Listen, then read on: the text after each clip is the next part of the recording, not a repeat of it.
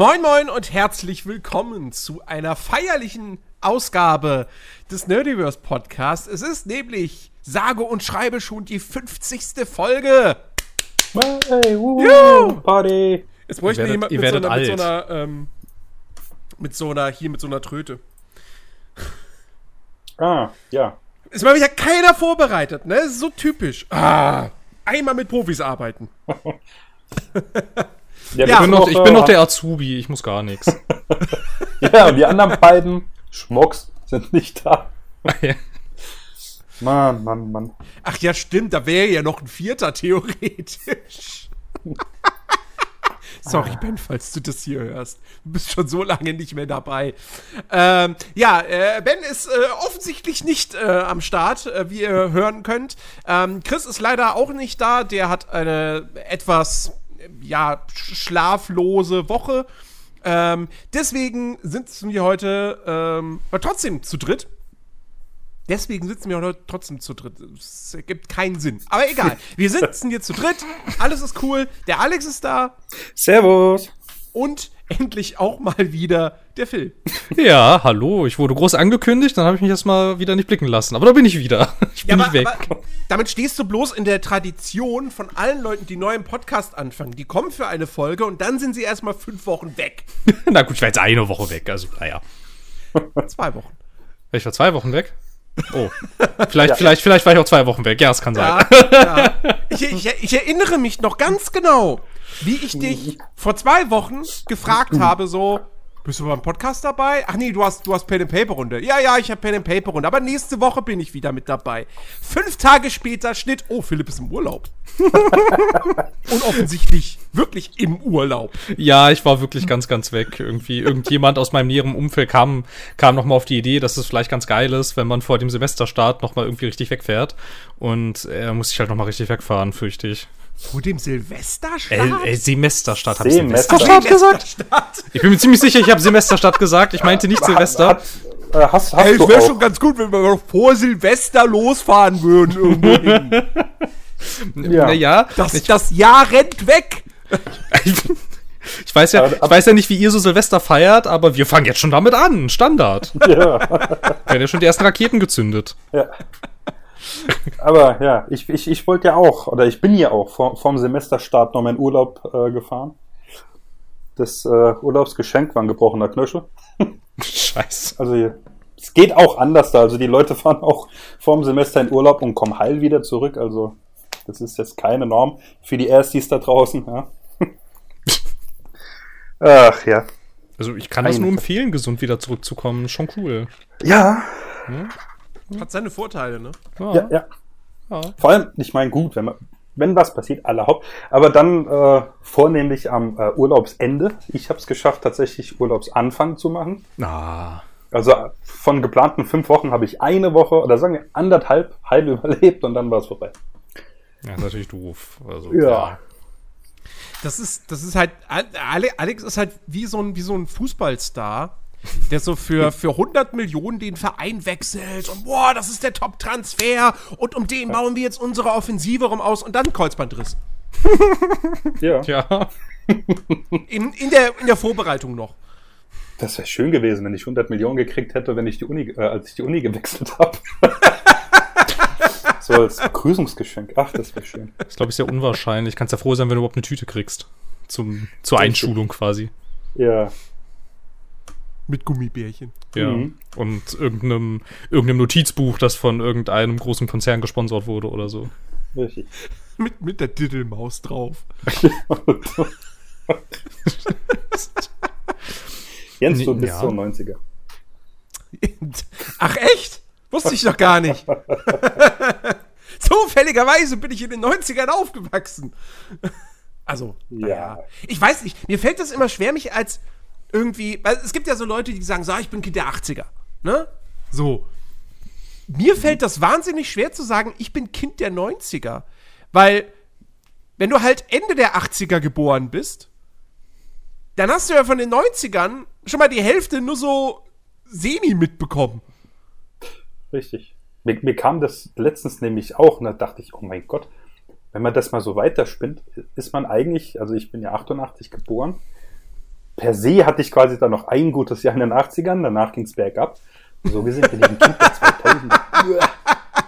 Wie ein gutes Jahr in den 80ern. Naja, 88 gehört noch zu den 80ern dazu. 89 Ja, ja. Zählt man ja schon wieder zu 90ern. Da sind auch noch ein paar coole Alben rausgekommen und so. Da war auch noch mal richtig was los. Und dann, je nachdem, welches Bundesland du fragst, ging es dann bergab, ja. Äh, äh ich meine, äh, nicht welches Bundesland, ich meine, welchen Teil der, äh, ach, ist schon, schon klar, was ich meine, ich habe mich versprochen. Alles Boah, das wär doof. grad- ich höre jetzt auf zu reden. grad- fuck, das wäre gerade so schon wieder so eine gute Überleitung zu einem Spielethema. Mist, aber ich verkneif mir das jetzt. Ähm, mer- wir merken uns das für später. Ich glaube, ich Ähm, weiß, worauf du hinaus willst. Ich habe so eine Idee.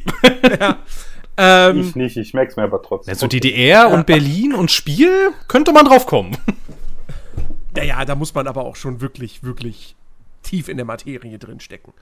Glaube ich. Naja, Das wenn ist ich, jetzt kein, kein Spiel für die breite Masse. Egal, kommen wir später zu. Weil ich will eigentlich bei der Thematik noch bleiben.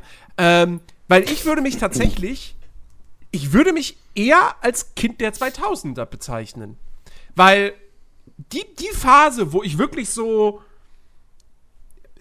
ja, wo ich so voll die ganze Musik mitgenommen habe und dann so die ersten Male im Kino war und so auch bei, bei Computerspielen dann zum ersten Mal so, so richtig tief drin war, nicht nur so vorher so, oh, ich krieg alle Jubeljahre mal ein Spiel geschenkt, so zum Geburtstag, ähm, sondern wo ich dann wirklich wusste, okay, dann kommt das und das raus und bla blub und so.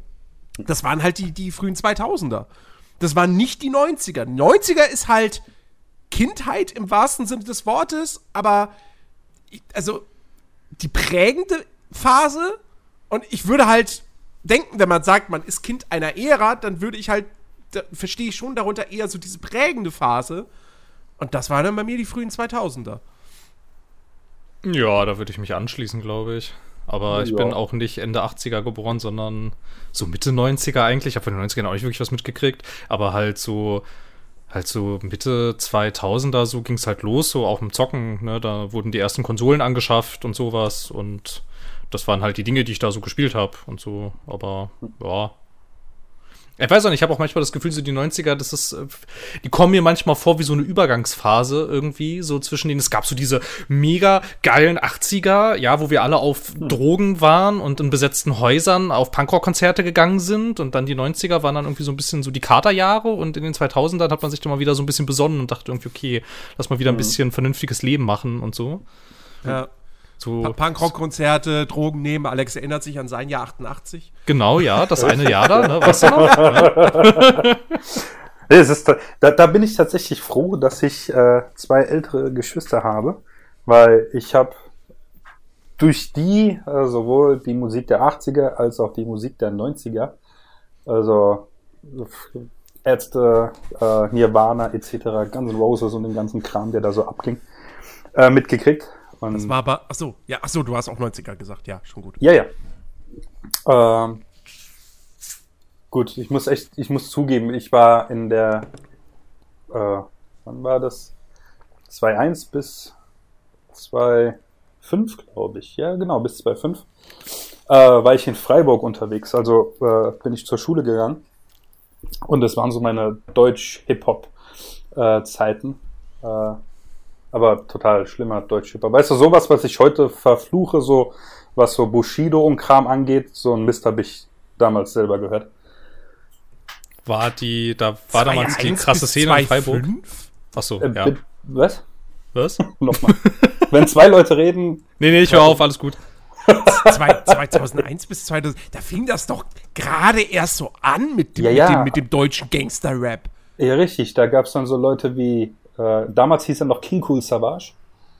Dann gab es so, so, so eine äh, Rap-Gemeinschaft, nenne ich sie mal, die hieß, äh, wie hieß die? Ich glaube, die Sekte und so ein Kram. Lauter so, ein- so Zeug halt. Also wenn du, wenn du das im, im Fernsehen laufen lassen würdest, wäre, glaube ich, alle zwei Sekunden mehr ein Piepser drin. Aber ich weiß, also, ich, also jetzt mal, also ich würde Cool Savage, würde ich aber tatsächlich, ich weiß, vielleicht habe ich viel zu wenig einfach von dem gehört und mitbekommen, aber ich würde ihn nicht in diese Schiene schieben, so, was dann eben später dann Sido, Bushido und, und, und dann jetzt heutzutage hast halt, klar, da hast du ja, weiß ich nicht, gefühlt in jeder Stadt, aus jeder Stadt kommen fünf von diesen Rappern. Richtig. So, Capital Bra und Und, Ja, und, Haftbefehl, Räumungsanordnung, was weiß ich, wie die alle heißen. Räumungsanordnung, was für ein geiler Name.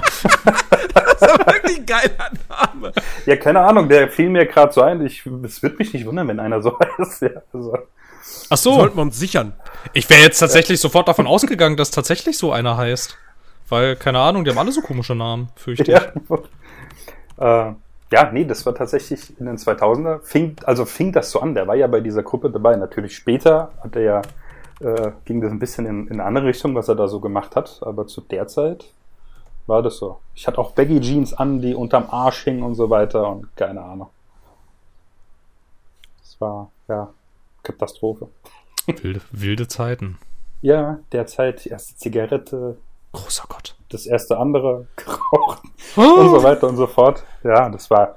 Du, ich war da auf dem Internat und naja, da bestand halt die ganze Welt äh, und naja. Liebe Eltern, schicken Sie eure Kinder, schicken Sie Ihre Kinder nicht aufs Internat.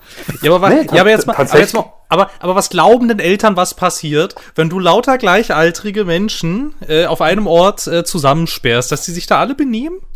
Also, was ist denn das für ein dummer Grundgedanke? Fortnite. Äh, Ja, gut, aber Ja. also.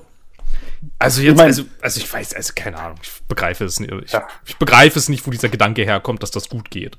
Ja. Ich meine, tatsächlich, abgesehen davon, dass ich da viel, ja, okay, viel in Anführungszeichen, äh, dass ich halt auch Mist gebaut habe, äh, gab es natürlich auch gute Seite. Also so, so ist es jetzt nicht. Ja, ja, ja, also, von der guten Seite war man nichts hören. Was hast du für Mist gebaut? Naja, war alles so, was ich keine Ahnung. Schweigen im Walde, kein Kommentar. Okay, okay, ich, ich, ich merke schon, es ist noch nicht verjährt, alles klar. Doch, das auf jeden Fall. Also ich habe niemanden ermordet, um Gottes Willen. Ja, ich nehme mal an, was man halt so Sachen tut, wenn man, Richtig, wenn man in solchen Einrichtungen ist. Also, ne? Also. Einrichtungen, als wenn. Dem Lehrer ein Furzkissen auf den, auf den Stuhl legen. Ja, genau, sowas, ja. Ne? Ja. Sowas, ne? Sowas macht man doch. Ja. Das ist doch, das ist doch richtig badass. Junge, pubertierende Kinder. Ja. Ich meine, ich habe da auch schon angefangen mit dem Zocken. Da hatte ich meine erste Playstation, meine erste Xbox und so weiter, aber naja. Das Ist halt langweilig, halt ne? auch. Also es gibt einem halt auch nicht so den Kick. Da müssen andere Dinge herhalten. oh, richtig. Habe ich meine, gehört. Ja. Nicht, dass ich jemals in solchen Situationen war. Ja. Ich war Ne? tatsächlich nicht. Nee, in einem Internat war ich, war ich, war ich auch nie, aber wir waren doch alle mal auf Klassenfahrten oder sowas, oder nicht? Ja, aber also das, also das, das, das, das krasseste, woran ich mich erinnern kann, war äh, Haben Silvester an einem Sekt genippt. Ich hasse Sekt. Ich hasse Sekt wie die Pest. Teufelszeug. Bah, weg. Nee, ähm, nee, Skifreizeit. Letzter Abend der Skifreizeit. Ähm, da, ähm, konnten, da, da wurde, war, war es uns dann auch gestattet, also denjenigen, die halt ähm, schon 16 äh, waren. Und ich weiß gar nicht, warte mal, wir hatten unsere Skifreizeit ja relativ spät. Normalerweise wäre die immer in der achten Klasse gewesen. Da ist es aber bei uns irgendwie ausgefallen aus irgendwelchen Gründen. Und deswegen haben wir das dann in der zehnten Klasse nachgeholt. Ja, doch, doch, da waren wir so 16 rum, ja. Auf jeden Fall konnte dann, durfte dann jeder, äh, durfte halt sich äh, ein Bier bestellen. Und, ähm, und dann habe ich ein Bier getrunken und dann war ich weg. Nein, aber äh, da, da habe ich zum ersten Mal ein, ein, ähm, ein Weizen getrunken und habe festgestellt, wie widerlich Weizen ist. Ähm, und dann, wir, wir, wir waren halt in so, so, so Bungalows, ne? So immer vier Leute oder so in einem so einem kleinen Bungalow. Und ähm, wir saßen dann halt noch danach abends äh, in, in, einer, in einer anderen Hütte, saßen wir dann zusammen und haben halt äh, Karten gespielt. Und naja, wie das halt so ist, ne? Da ist halt, Kartenspiel ist halt nicht einfach nur Kartenspiel, sondern heißt es halt, du hast verloren, du musst zwei ziehen und einen trinken. So, und dann gab's halt Tequila. Und Ja. Ja, sagen wir es mal so, man, man könnte sagen, ich wurde abgefüllt. Und ähm, ein, ein, ein Schulkamerad äh, meinte danach auch noch, äh, dass ich irgendwie noch, was ich nicht, äh, gekotzt hätte und sonst was alles. Ähm, wo ich der felsenfesten Überzeugung bin, nein, das war nicht so. ähm, ich ich habe mich irgendwann einfach ins Bett gelegt und dann war gut. ich weiß zu 100%, mit hundertprozentiger Wahrscheinlichkeit weiß ich bis heute nicht, ob ich einfach einen Blackout hatte und tatsächlich noch irgendwas passiert ist, aber naja, keine Ahnung. In, in meiner in Erinnerung war, war alles supi. So, ja, ich war angetrunken, sehr stark. Äh, also ich, ich war wirklich dicht und äh, wäre beinahe so dann auch noch irgendwie dem, dem Lehrer begegnet, was glaube ich nicht so gut gewesen wäre. Da kommt auf den Lehrer ähm, an, ne? Aber äh, ja, so das, aber das war wirklich, das, das war das Härteste. Wir hatten später hatten wir noch eine Studienfahrt in Prag ja, da hat man auch natürlich mal Bier getrunken oder so und, und, und war dann angeheitert, aber das, das war's. Hm. Ja. Der Rowdy. Also schon, schon krass. also, ja? Irgendwann hat Jens dann auch seine Lederjacke an den Nagel gehängt. Ja. wurde ruhiger. Ja, wurde sesshaft. Ich hatte wirklich mal eine Lederjacke. Ja, siehst du, aber, aber die hast du jetzt nicht mehr. Und woran liegt das? Hm, weil du ruhiger geworden bist und sesshaft, man gründet eine Familie oder man kauft sich eine. Ja, oder man ist auch ein bisschen fetter geworden. da, aber das passt ja, aber das passt ja alles zum sesshaft werden, Familie gründen, habe ich gehört. Ich weiß es nicht. ja. Ich hörte, Leute legen dann irgendwie zu, aber was weiß ich schon. Ich habe da schon mal vorgebaut.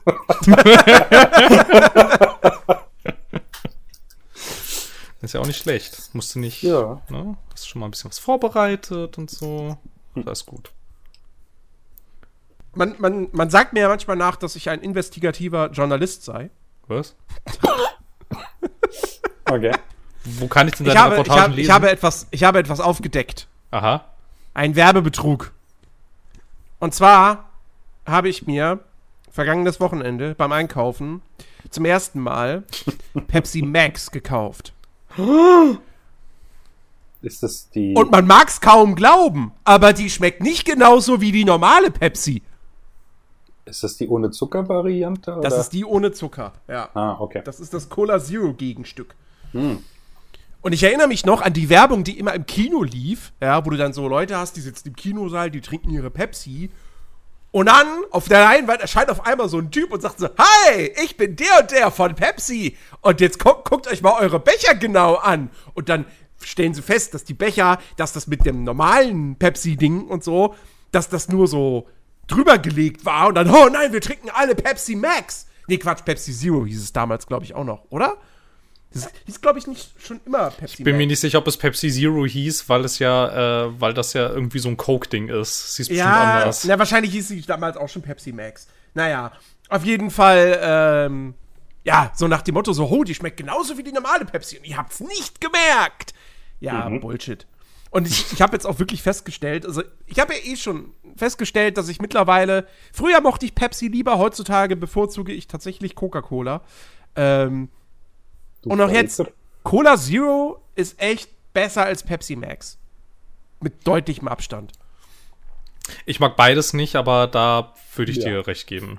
Also so grundsätzlich jetzt so im direkten Vergleich irgendwie finde ich auch, dass, dass das Cola Zero ist schon mehr gelungen irgendwie als das Pepsi. Gut, ich habe beides noch nicht getrunken. Weiß ich nicht. Kann ich nicht. Ja, ich, also ich dachte ich mir jetzt so, ich, ich, ich trinke ja mittlerweile schon, nicht jeden Tag, aber, aber ab und zu gerne zu Hause mal Cola. Hm. Und ich habe mir dann jetzt doch gedacht, so, naja, dann steig jetzt wenigstens auf die ohne Zucker um. Genau, weil du ähm, bringt die später um. ja, äh, weiß man ja nicht. Nein, also, weiß man noch nicht. Ich habe auch, ich habe auch ähm, wenn, ja. wenn man, wenn man sich den aktuellen Forschungsstand anguckt und nicht den von vor fünf oder zehn Jahren, worauf die ganzen Erzählungen der Eltern beruhen, dann ist man da auch schon deutlich weiter, was so, ähm, was so die Tödlichkeit von Süßstoffen angeht und so. Also ja, es, ja. ist alles, ist alles nicht so schlimm, wie es damals äh, kolportiert wurde und so. Und letzten Endes ist es halt nach wie vor so. Vieles weiß man halt auch einfach nicht. Und ich meine, seit wie vielen Jahrzehnten benutzen wir das jetzt? Und es gibt keine signifikanten Hinweise so richtig, dass dich das tötet, wenn du das jetzt in Massen trinkst. Also keine Ahnung, ich glaube schon, dass man das, also ich, ich glaube schon, dass man das eher trinken kann als äh, richtige Cola, weil ja. da ist so scheiße viel Zucker drin, das tötet dich auf jeden Fall irgendwann. Richtig. Hm. Genau. Ne? Deswegen esse ich mittlerweile auch, äh, wenn ich mir Pudding kaufe, nur noch Proteinpudding. Ja, das ist auch da kein, Zucker, kein, also kein Zuckerzusatz. Natürlich ist Zucker drin wegen der Milch, aber. Ja, klar. ne? So. Das Problem ist auch gar nicht der Zucker so, an wenn, sich. wenn, wenn, schon, wenn schon irgendwie was Süßes, dann halt wenigstens, wenigstens, wo man sagen kann, so, okay, es ist halt kein, nicht noch irgendwie Tonnen an, an weißem Zucker drin. ja, ja, genau, Aber- weil das ist das Problem größtenteils. Das ist halt einfach die Menge. Wo, holst du den, wo Ralf Müller Werbung für macht, oder? Ich habe keine Ahnung, für was Ralf Möller Ich Werbung glaube, der macht doch für irgend so ein Protein. Kein Fernsehen, wo soll ich von- denn die von- Werbung gucken, sehen, bitte? Ich gucke auch kein Fernsehen. Ich glaube auf YouTube. Du gehst immer noch ralfmöller.de. Was mal. macht der denn aktuell? Wofür macht der denn jetzt Werbung? Ja, ich bin der Präsident des offiziellen Ralf Müller äh, Fanclubs. So. Ich muss gestehen, dass Ich ich nicht mal, ich dass wissen, ich, dass ich, dass ich bis gerade nicht mal wusste, dass dieser Mensch existiert. Fürchte ich. Ralf Möller? Was? Ralf du Möller? Wer ist denn das? schon. Du hast doch Gladiator geschaut, oder? Ja, ich habe Da Gladiator ist- geschaut. Richtig. Und da ist doch dieser große. Da, Das ist doch Ralf Möller, der Star. hier, äh, ja, der so ein bisschen aussieht wie ein. Der ist Deutscher, oder? Ist der? Ja, der ja, ist das ist ein die, die deutsche Version von, äh, von Ding, von äh, Arnold Schwarzenegger. Ja, ich bin mir Das nicht sicher. zu viel gesagt eigentlich. Ich bin mir nicht sicher, ob ich den schon mal irgendwo gesehen habe. Also, keine Ahnung, kann sein, weiß ich nicht. Also es ist jetzt, es ist jetzt nicht einer, einer von diesen Namen, die ich dann bei Google Bilder eingebe und denke, ach Mensch, ja, richtig, der ist das, sondern das jetzt so, so ja, weiß ich. Ralf Möller, der ist doch, der ist doch, der ist Hollywood-Star. Der ist Hollywood-Star? Ja. Ja, der hat die Hauptrolle gespielt in High Alarm auf Mallorca. Ah, daher kenne ich den, ja, na klar, High Alarm auf Mallorca, richtig. Und er war bei Postal und bei Alone in the Dark 2 und bei Far Cry. Ah, der ist so ein Uwe Boll-Star. Chiller of Duty hat er auch Chiller auf mitgespielt. Duty, Alter. Der letzte Bulle, Klassentreffen, Alarm für Cobra 11, daher könnte ich ihn natürlich auch kennen, ganz klar. Bei Batman und Robin hat er auch mitgespielt. Ja. Da ist er der berühmte Wärter im Arkham Asylum. Ach so. Der hat, der hat auch Ding gespielt, äh, Conan, der Abenteurer. Oh Gott, ey. Was? Ja. Oh, stimmt. Oh, eine Serie. Fernsehserie. Mit 22 Folgen. Oh. Ich weiß nicht, ob sie dann fertig war oder abgesetzt wurde. Ich habe keine Ahnung. Also wahrscheinlich kenne ich ihn vielleicht weiß doch. nicht, ob die sich damals schon gesagt haben, nee, nee, wir setzen das mal nur als Miniserie an. Ja, unwahrscheinlich. Aber vielleicht kenne ich ihn auch doch eher aus Ozzy der Koala-Bär. Das kann natürlich auch sein. Das war, das war bestimmt Ossi, seine. der Koala-Bär. Diese, dieser Film hatte ich mal einen Wikipedia-Eintrag. Ich kann dir jetzt nicht mal sagen, was das ist. Wahrscheinlich geht es um einen Koala-Bären. Aber ich weiß Oh, das es ist nicht. bestimmt so, oh, ich google das jetzt, das ist bestimmt so ein ganz schlimmer Animationsfilm irgendwie. Wahrscheinlich, ey. Ozzy, also Ozzy, Nee, ist eine, ist eine Serie. Ozzy der Koala-Bär. Ist eine, Re- ist eine Re- Live-Action-Serie. Ah, da haben die bestimmt so, mitgespielt? oh, da haben die bestimmt so einen schlechten Koala-Bären dann da so mit animiert und so. Und sieht bestimmt richtig scheiße aus. Ja, es sieht richtig scheiße aus. Oh Gott. Oder? Nee, ist doch ein Film. Ich bin mir nicht sicher. Da, da, Fernsehfilm, da ist er doch, der Ralfi. Alter. Ossi, der. Alter, das, Alter, das Poster! Holy shit! Was ist das für, was ist das für ein Poster? Weiß auch, Sieht so komisch aus. Das ist, das ist ein Horrorfilm, oder? Ich glaube auch. Was, was haben die mit diesem Koala gemacht? Ich ist Der, der, der sieht sehr aus, als, als, als würde er so, ah, ich werde die Welt erobern und euch alle fressen. Ein bisschen, ja. Eieieiei. Oh Gott. Gibt's den auf YouTube? Bestimmt. Es gibt alles. Ossi, der Koala-Bär. Oh Mann.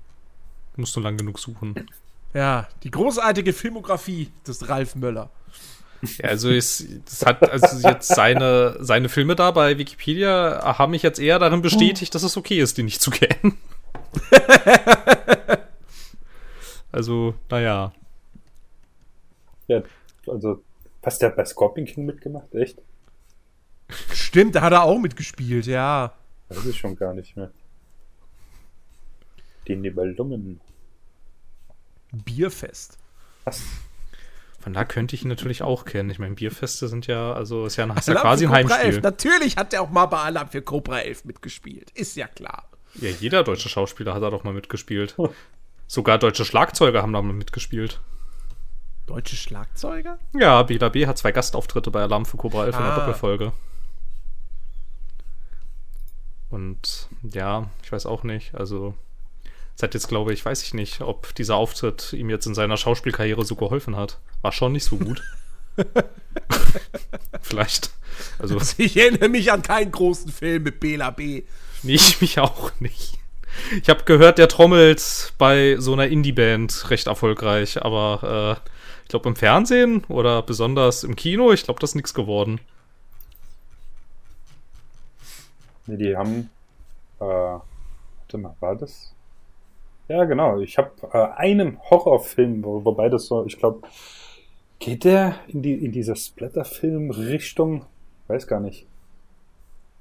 Ah, ja, ja, da klingelt hier, was. wie, wie halt Garden of Love oder wie das Ding heißt hier. Der Beginn eines Albtraums. Das müsste. Ist das der? Ich glaube, ja. War ich sehr, sehr jung, als ich den das erste Mal gesehen hatte. Ich habe da voll Schiss gekriegt. Jetzt im Nachhinein ist das eigentlich total komisch, aber naja. Bela B hat in ganz schön vielen Sachen mitgespielt. Ja. Heieiei. Ja, der hat Tod und Teufel gemacht. Ja, ähm, Der hat so- der hat sogar hier in dem- nicht erfolgreich. Der war, der war sogar hier in der Serienneuauflage von M, eine Stadt sucht einen Mörder dabei. Ja. Also, ja, was? Alter, tatsächlich, wenn du bei Wikipedia so auf seine Filmografie gehst, die ist ja so lang wie von richtigen Schauspielern. Die ist, ist die länger als Ralf Möllers, oder? Ja, die ist länger als Ralf Möllers, ja. Ja, stimmt, bei Glorious Bastards hat er auch mitgespielt. Ja. Mit dem Und legendären bei Satz. Kingping, Tippen, Tappen, Tötchen. Okay. Als singende Friseusin. Als, als Szene Mutti Biggie. Sehr schön. Oh, in Sharknado 5. Da muss ich vielleicht doch mal gucken. Oh Gott. Im Hintergrund der Was? deutschen Nachrichtensendung. Ah ja, okay. Bei Sharknado 5, ich habe alle Sharknados gesehen, wurden denn da mitgespielt? Der scheinbar nicht. Ja, also, ja, ja, Sonst komm, wüsstest also. du ja, dass Bela B da mitgespielt hat. Ja, im Hintergrund einer deutschen Nachrichtensendung. Ah, doch, dann. Ja. Jetzt weiß ich natürlich, ach ja, richtig klar, diese deutsche Nachrichtensendung, da, da war er da, der Bela, weiß ich, Ja, na klar. genau. Das ist eine der Schlüsselszenen in dem Film, ist ja völlig logisch. Richtig. Großer Gott, ey. Aber hier, guck mal, hier steht's auch, Alarm vor Cobra 11. All, äh, in Feuertaufe und in Für immer und ewig. Ist hier sogar mit aufgeführt. Sehr schön. Zweimal.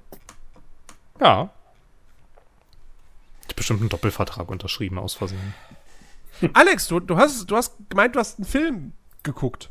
Zwei Filme. Tatsächlich, also den, wo ich jetzt vorhin fertig schauen wollte, hatte ich diese Woche schon mal gesehen, aber ich finde den so klasse. Ich wollte noch mal gucken. Äh, ja, zum einen habe ich Citizen Kane geschaut. Der von 1954 ist, glaube ich, wenn ich nicht ganz falsch bin. Ist ja nicht schon Äh. aus den 40ern? Nein, 1941, so rum was, genau. Ja, ich war da gestern so ein bisschen in Film Noir unterwegs und keine Ahnung, da ein bisschen abgetaucht in dem Ganzen. Und äh, tatsächlich, ich weiß, also nachdem ich ihn gestern, was gestern, ich glaube, ja, gesehen hatte, ähm, ich wusste nicht, was ich von diesem Film halten soll. Also es ist ja, äh, ein Film wird im Prinzip ähm, aus na, da fangen wir anders an. Der Film fängt äh, so an, dass man eben sieht, wie dieser Charles Foster Kane, das ist die Hauptfigur in diesem Film, äh, in Xanadu, das ist ein Riesenschloss, wo er da alleine lebt, im Bett liegt und äh, quasi im Sterben liegt. Und sein letztes Wort ist halt Rosebud. Kein Mensch weiß halt, was, was es äh, ist. Und äh, dabei, also als er dann stirbt, lässt er noch so eine ähm, Schneekugel fallen die dann zerbricht. Und daraufhin wird im Prinzip äh, ein Journalist losgeschickt, der rausfinden soll, was das heißt. Und der besucht halt alte, bekannte Familie, Freunde, whatever, Leute, die für den gearbeitet haben. Und quasi die erzählen dann eben aus ihrer Sicht äh, von äh, Charles Kane. Und so entwickelt sich eben der ganze Film. Ist großartig gemacht, wirklich. Ähm, war ja äh, damals auch, also als er rauskam, überhaupt kein finanzieller Erfolg. Ich habe gestern mal ein bisschen gelesen, ging davon aus, äh, dass quasi die Figur auf einer äh, realen Person eben äh, basierte, und zwar auf einem Medienmogul, weil dieser Charles Foster Kane im Prinzip äh, reich äh, beerbt wird von seiner Familie. Und er interessiert sich halt für so einen Zeitlungsverlag. Und denkt halt so, ja, es ist bestimmt lustig, halt eine Zeitung rauszubringen und steigt da halt dann ein. Und wird dann dadurch eben zu einem Medienmogul, der mehrere Radiostationen hat, äh, mehrere Zeitungen und so weiter und eben die ähm, Meinung der Zivilgesellschaft extrem beeinflussen kann. Und äh, anscheinend eben diese Person, die da angelegt ist, hat das nicht so gefallen und hat eben tatsächlich auch mit Gerichtsverfahren und so weiter versucht, die Ausstrahlung dieses Films zu verhindern und eben auch mit seinen äh, Zeitungsblättern diesen Film äh, versucht schlecht zu machen. Heute tatsächlich habe ich gelesen, gilt er als einen der besten, äh, einer der besten Filme, die jemals gemacht wurden. Und das ist halt auch so ein bisschen, also da wird auch tatsächlich hier Bertolt Brecht mit dazu gezogen in der Diskussion über diesen Film und keine Ahnung. Und deswegen fand ich das so schwierig. Als ich ihn ausgemacht hat, hatte ich keinerlei Emotionen, weder schlecht noch gut. Ja, also mir hat, mir hat er gefallen, die, die, diese Erzählart und so weiter, aber es ist wirklich schwierig, irgendwie diesen Film äh, einzuordnen. Weiß nicht, vielleicht muss ich ihn einfach nochmal schauen. Oder am besten noch mit jemand anders, dass man darüber sich mal unterhalten kann und so weiter. Weil es ist, es ist echt schwierig irgendwie. Ich hatte, ja, ja, ja, ja, ich hatte, ich hatte irgendwie auch schon, irgendwie, keine Ahnung, gilt ja irgendwie echt so als einer der Filme, die man irgendwie sehen muss, mhm. wenn man sich irgendwie mit Filmen auskennt. Aber ich habe, ich weiß nicht, ich habe, ich habe das, ich habe ich habe mir irgendwie so ein paar Mal angeschaut irgendwie, also jetzt nicht den Film an sich, sondern irgendwie so, wie der so aussieht und so und worum es da geht, aber ich habe irgendwie nie so richtig einen Zugang zugefunden, dass ich dachte, jawoll, das gucke ich mir jetzt mhm. mal an. Irgendwie, keine Ahnung, ich weiß nicht. Ich habe das Gefühl, dass er vielleicht ein bisschen zu alt ist irgendwie. Ja, das ist, das ist irgendwie auch mein Problem. Ähm, also irgendwie ist da so eine, es gibt, es gibt so eine nicht klar zu ziehende Grenze, aber es gibt da irgendwo so eine Grenze, wie alt ein Film sein darf, damit ich ihn mir angucke irgendwie. Also mhm. nicht jetzt wörtlich verstehen, aber so Filme aus den 60ern kein Problem. Äh, das geht. Aber 50er könnte schon schwierig werden und alles, was darüber dann hinausgeht. Uh. Und so alte Stummfilme und sowas könnte ich mir gar nicht angucken. Also, wenn irgendjemand ankäme und sagen würde, hey, komm, hier, Metropolis, lass uns mal zusammen gucken, ist doch hier großer Klassiker, würde ich sagen so, ey, nee, sorry. Stummfilm kann ich mir nicht geben. ähm, ja. Und äh, ja, deswegen, also irgendwie, ich, ich, ich weiß nicht. Ich habe halt, ich habe halt immer so das Gefühl, je älter Filme halt sind, desto. Also, dass die dann halt überhaupt nicht den, den, den modernen Sehgewohnheiten einfach entsprechen. Gerade was dann auch so Geschichten wie halt irgendwie Pacing angeht oder so. Und hm, ich, ich weiß nicht. Citizen Kane, wenn man sich den nicht anguckt, ist das mit Sicherheit so eine ganz große, große Lücke. Aber wenn ich mir denke, wie viele andere Lücken ich habe, was Filme betrifft, ähm, das Boot zum Beispiel, und es ist nur einer von, wen, äh, von vielen alten Klassikern, die ich noch nicht gesehen habe. Hm. Ne, ich habe bis heute, ich habe keinen einzigen Hitchcock-Film gesehen, jemals. Ähm, so, also bevor ich halt Citizen Kane angucke, gibt's, gibt's so eine lange Liste an anderen Sachen, die, ja. Die ich da vorher irgendwie mir gern mal reinziehen ja. würde. Ich meine, das ist, das ist natürlich, wenn man sich den anschaut, ich muss da zwischendrin auch schmunzeln, weil klar, das Ding ist 80 Jahre alt. Ähm, teilweise eben halt Kostüme und so weiter, vor allem wie, wie die Leute halt auf alt getrimmt sind. Das ist Katastrophe halt im Vergleich zu heute, logisch. Und auch der Schnitt und so weiter ist ein bisschen gewöhnungsbedürftig. Aber gerade das ist, also Schnitt und Erzählweise sind ja das, was, was ihn damals, also was ihn so revolutionär machen soll.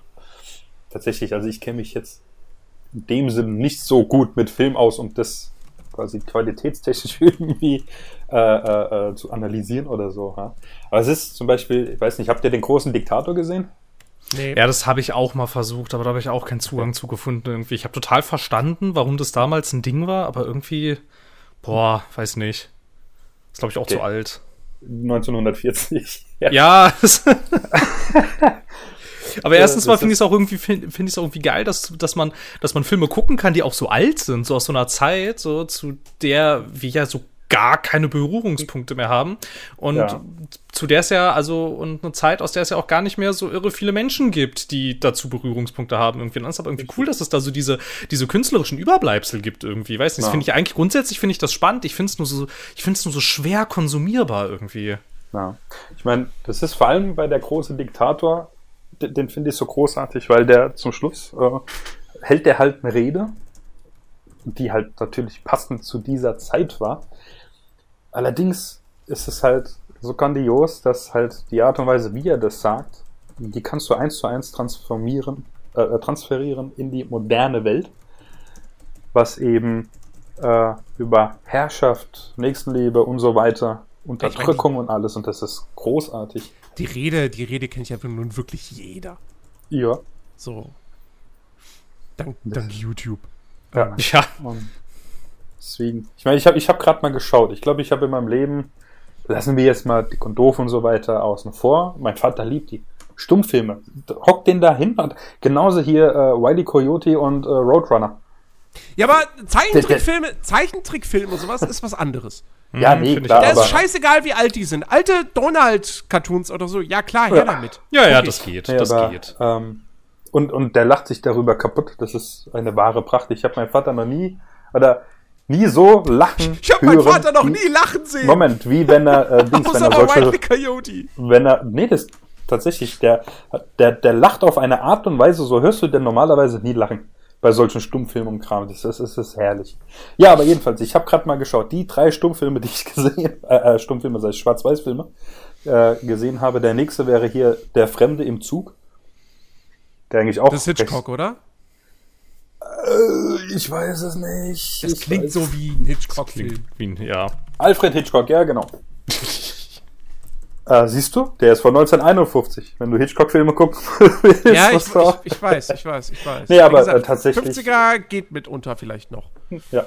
Und der ist auch großartig. Ja? Also es gibt da viele. Ich weiß auch nicht warum. Ich hatte irgendwann mal so die Zeit, da kam irgendwie so, oh, Film Noir. Könntest du mal gucken. Hm, was gibt's denn da? Und das war der erste Film. dachte ich, okay, kannst mal gucken. Und irgendwie so, es ist jetzt nicht so, dass ich nur Schwarz-Weiß-Filme schaue, aber hin und wieder mal habe ich da irgendwie, ich weiß auch nicht warum, zieht mich das voll zu solchen alten Filmen hin. Und tatsächlich musste ich, musste ich letztens so denken, weil ich habe ja GTA 5 geschaut, äh, geschaut, gespielt. Und äh, hier, der Michael ist ja auch so einer, der Schwarz-Weiß-Filme guckt und so weiter. Dachte ich, ja, nicht, dass du irgendwann so als Versoffener zu Hause hockst äh, und dir den ganzen Tag Schwarz-Weiß-Filme anschaust. Gut, in dem Moment war es lustig in meinem Kopf, aber Weiß ich, das ist so, so grundsätzlich ist das auch so ein Genre, also so Noir-Sachen, das mich auch grundsätzlich irgendwie ja schon so interessiert. Ich habe da nur so ein bisschen das Problem, dass halt die Filme, die allermeisten Filme und die auch so bedeutend sind in diesem Genre, die sind halt uralt. Und ja. äh, das meiste so aus der Moderne ist dann halt so, ja, ist halt so Hollywood-Schema F irgendwie. Und das ist jetzt irgendwie so ein bisschen Mhm. schwierig. Ich hab mich, konnte mich auch noch nicht so richtig dazu durchringen, da mal so richtig reinzusteigen äh, in, diesen, in diesen Film Noir. Aber ich habe Mhm. das Gefühl, dass ich dass ich das schon mag, spätestens seit ich die zwei Max Payne-Spiele gespielt habe. Seitdem denke ich, es könnte eigentlich was für mich sein und habe jetzt irgendwie so ein bisschen Mhm. das, das Problem, dass ich auch nicht so richtig weiß, irgendwie, ja, wo fange ich denn da an irgendwie? Was ist denn so der am leichtesten verdauliche Film irgendwie, mit dem man da anfangen könnte, weil nicht, dass ich dann da irgendwie zu irgendeinem Werk greife, wo man dann eigentlich sagen würde, ja, das ist ja, warum fängst du denn damit an? Das ist ja nur für Liebhaber, das sollte man nicht tun, du hättest doch lieber das gucken sollen und ich bin, keine Ahnung, ist schwierig irgendwie. Aber es ist eigentlich ein Feld, was ich gerne mal beackern würde. ich weiß nicht, also jetzt tatsächlich hier der Fremde im Zug ist. Oder ja, äh, wie, nee, wobei, das Fenster zum Hof ist nicht mehr schwarz-weiß, Nee, oder? nee. Ja, das ist schon Farbe, genau. Nee, ich meine, der Fremde Zug, das ist eigentlich recht simpel, ja. Ich meine, da treffen sich zwei im Zug und naja. Äh, gut, wenn du den jetzt gucken würdest, wäre es kacke, wenn ich jetzt erzähle, um was es geht. Muss mal gucken, wenn der irgendwo läuft. Ich weiß, weiß nicht. Ich weiß, oh, ich weiß es gar nicht. Wo hast du denn Das denn geguckt, ha? Das ist tatsächlich mehrere Jahre wirklich her, dass ich den gesehen habe. Ich weiß es gar nicht. Ah, krass, ich kann ihn bei Amazon ausleihen tatsächlich. Ist ja heftig. Crazy. Na gut, okay. Ja. Aber Amazon hat da je, jede Menge äh, äh, Hitchcock-Filme, glaube ich. Hat Ja. nicht auch, äh, oder bin ich da jetzt verkehrt? Netflix hat, hatte da Netflix nicht auch ein paar? Oder war das echt nur Amazon? Ich bin mir nicht sicher. Also Aber wer, st- äh, wer streamt das, sagt, ich kann es nur ausleihen. Aber ist ja nicht so schlimm. Immer weg mit dem Geld, alles gut. Ah, nein, das war Edgar Wallace. Na, Ja, Okay. hatte ich gerade.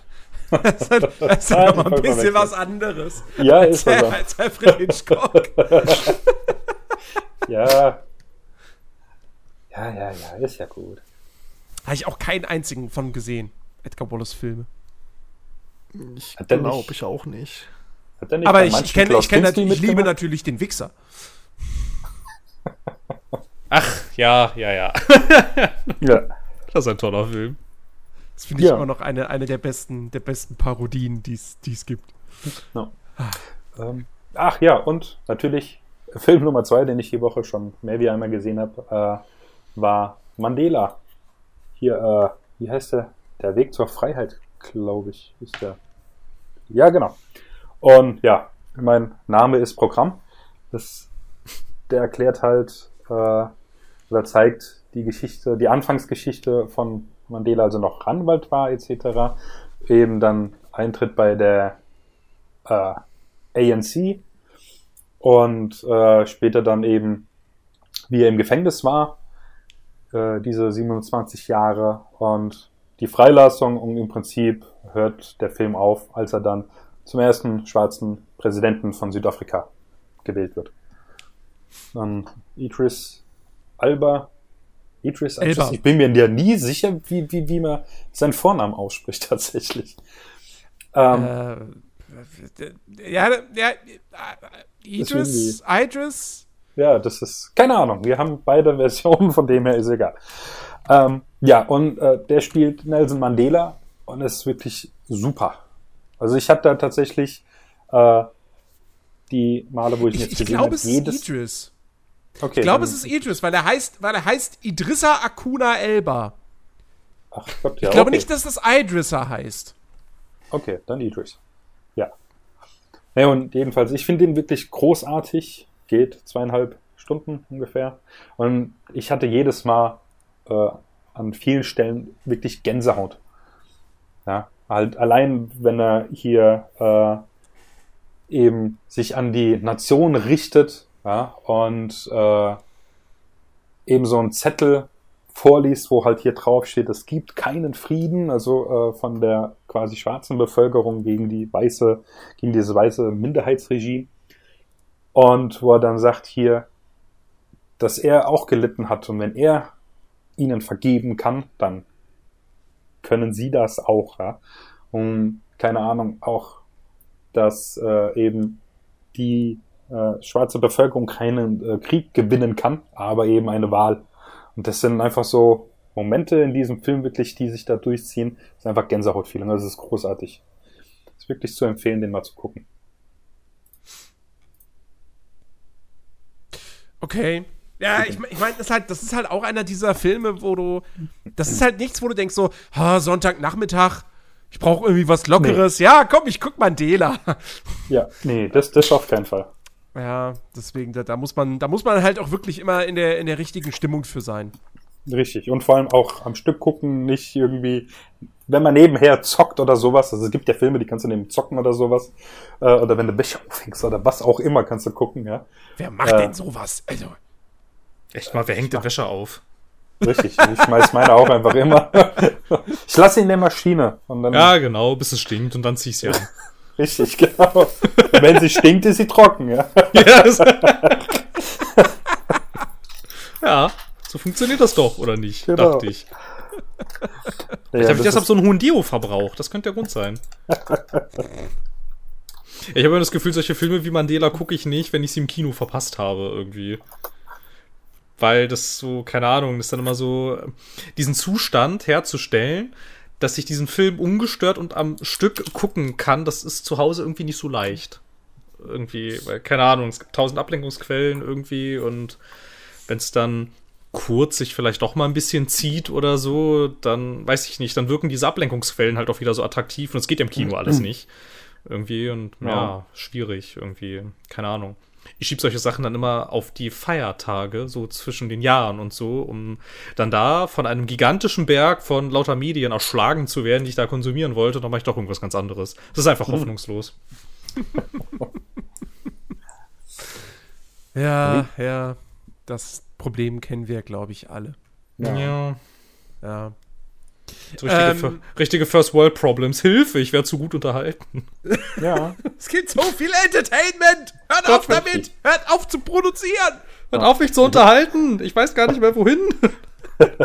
Es Ja, reicht das, jetzt. Das, das, das ist ja tatsächlich jetzt so die, die, die positive Seite an einem gebrochenen Fuß.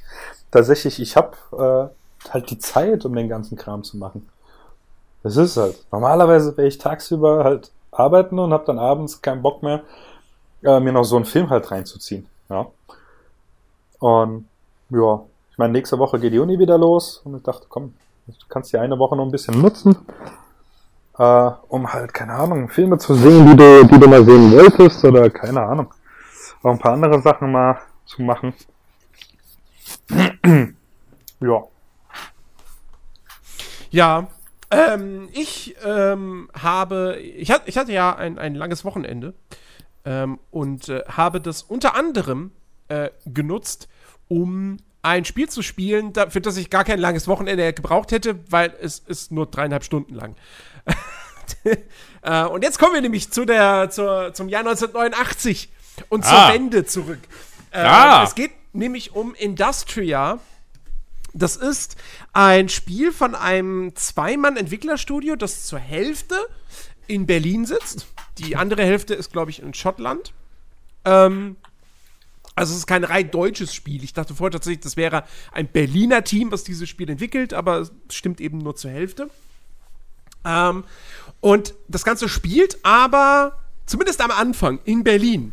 Ähm, denn es beginnt tatsächlich am Abend des 9. November 1989. Ähm, man spielt Nora, die auf, auf, auf ihrer Couch aufwacht und ähm, weil ihr Telefon klingelt und ihr, ihr, ihr Partner, also ihr Lebenspartner ist am Apparat und ähm, erzählt ihr halt so, ah, hier im Büro, äh, unsere zentrale Recheneinheit namens Atlas, die, die ist irgendwie außer Kontrolle geraten, äh, die hat sich auf alle Server ausgebreitet und so und ich muss da jetzt unbedingt was machen, aber verdammt, äh, äh, die, die, die, die Mauer ist gefallen und die Stasi ist jetzt auf dem Weg hierher und, und die wollen alles auflösen und ich muss das jetzt aber schnell und äh, Schatz, ich lieb dich und äh, tschüss.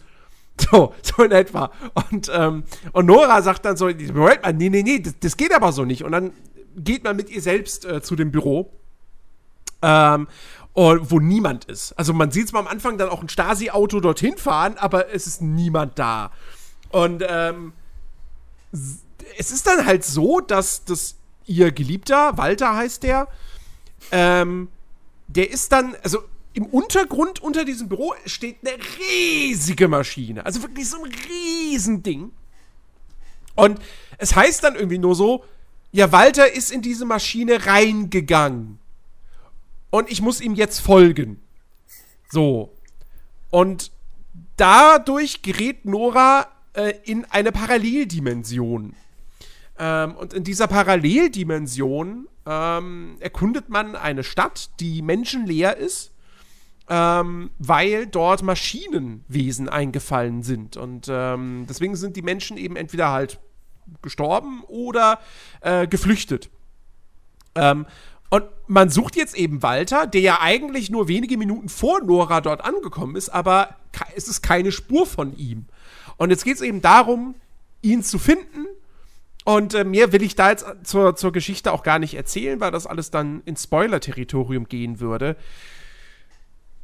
Man muss aber leider sagen, dass die Geschichte jetzt auch echt nicht das Highlight des Spiels ist. Also, ich finde diese Prämisse super cool und interessant.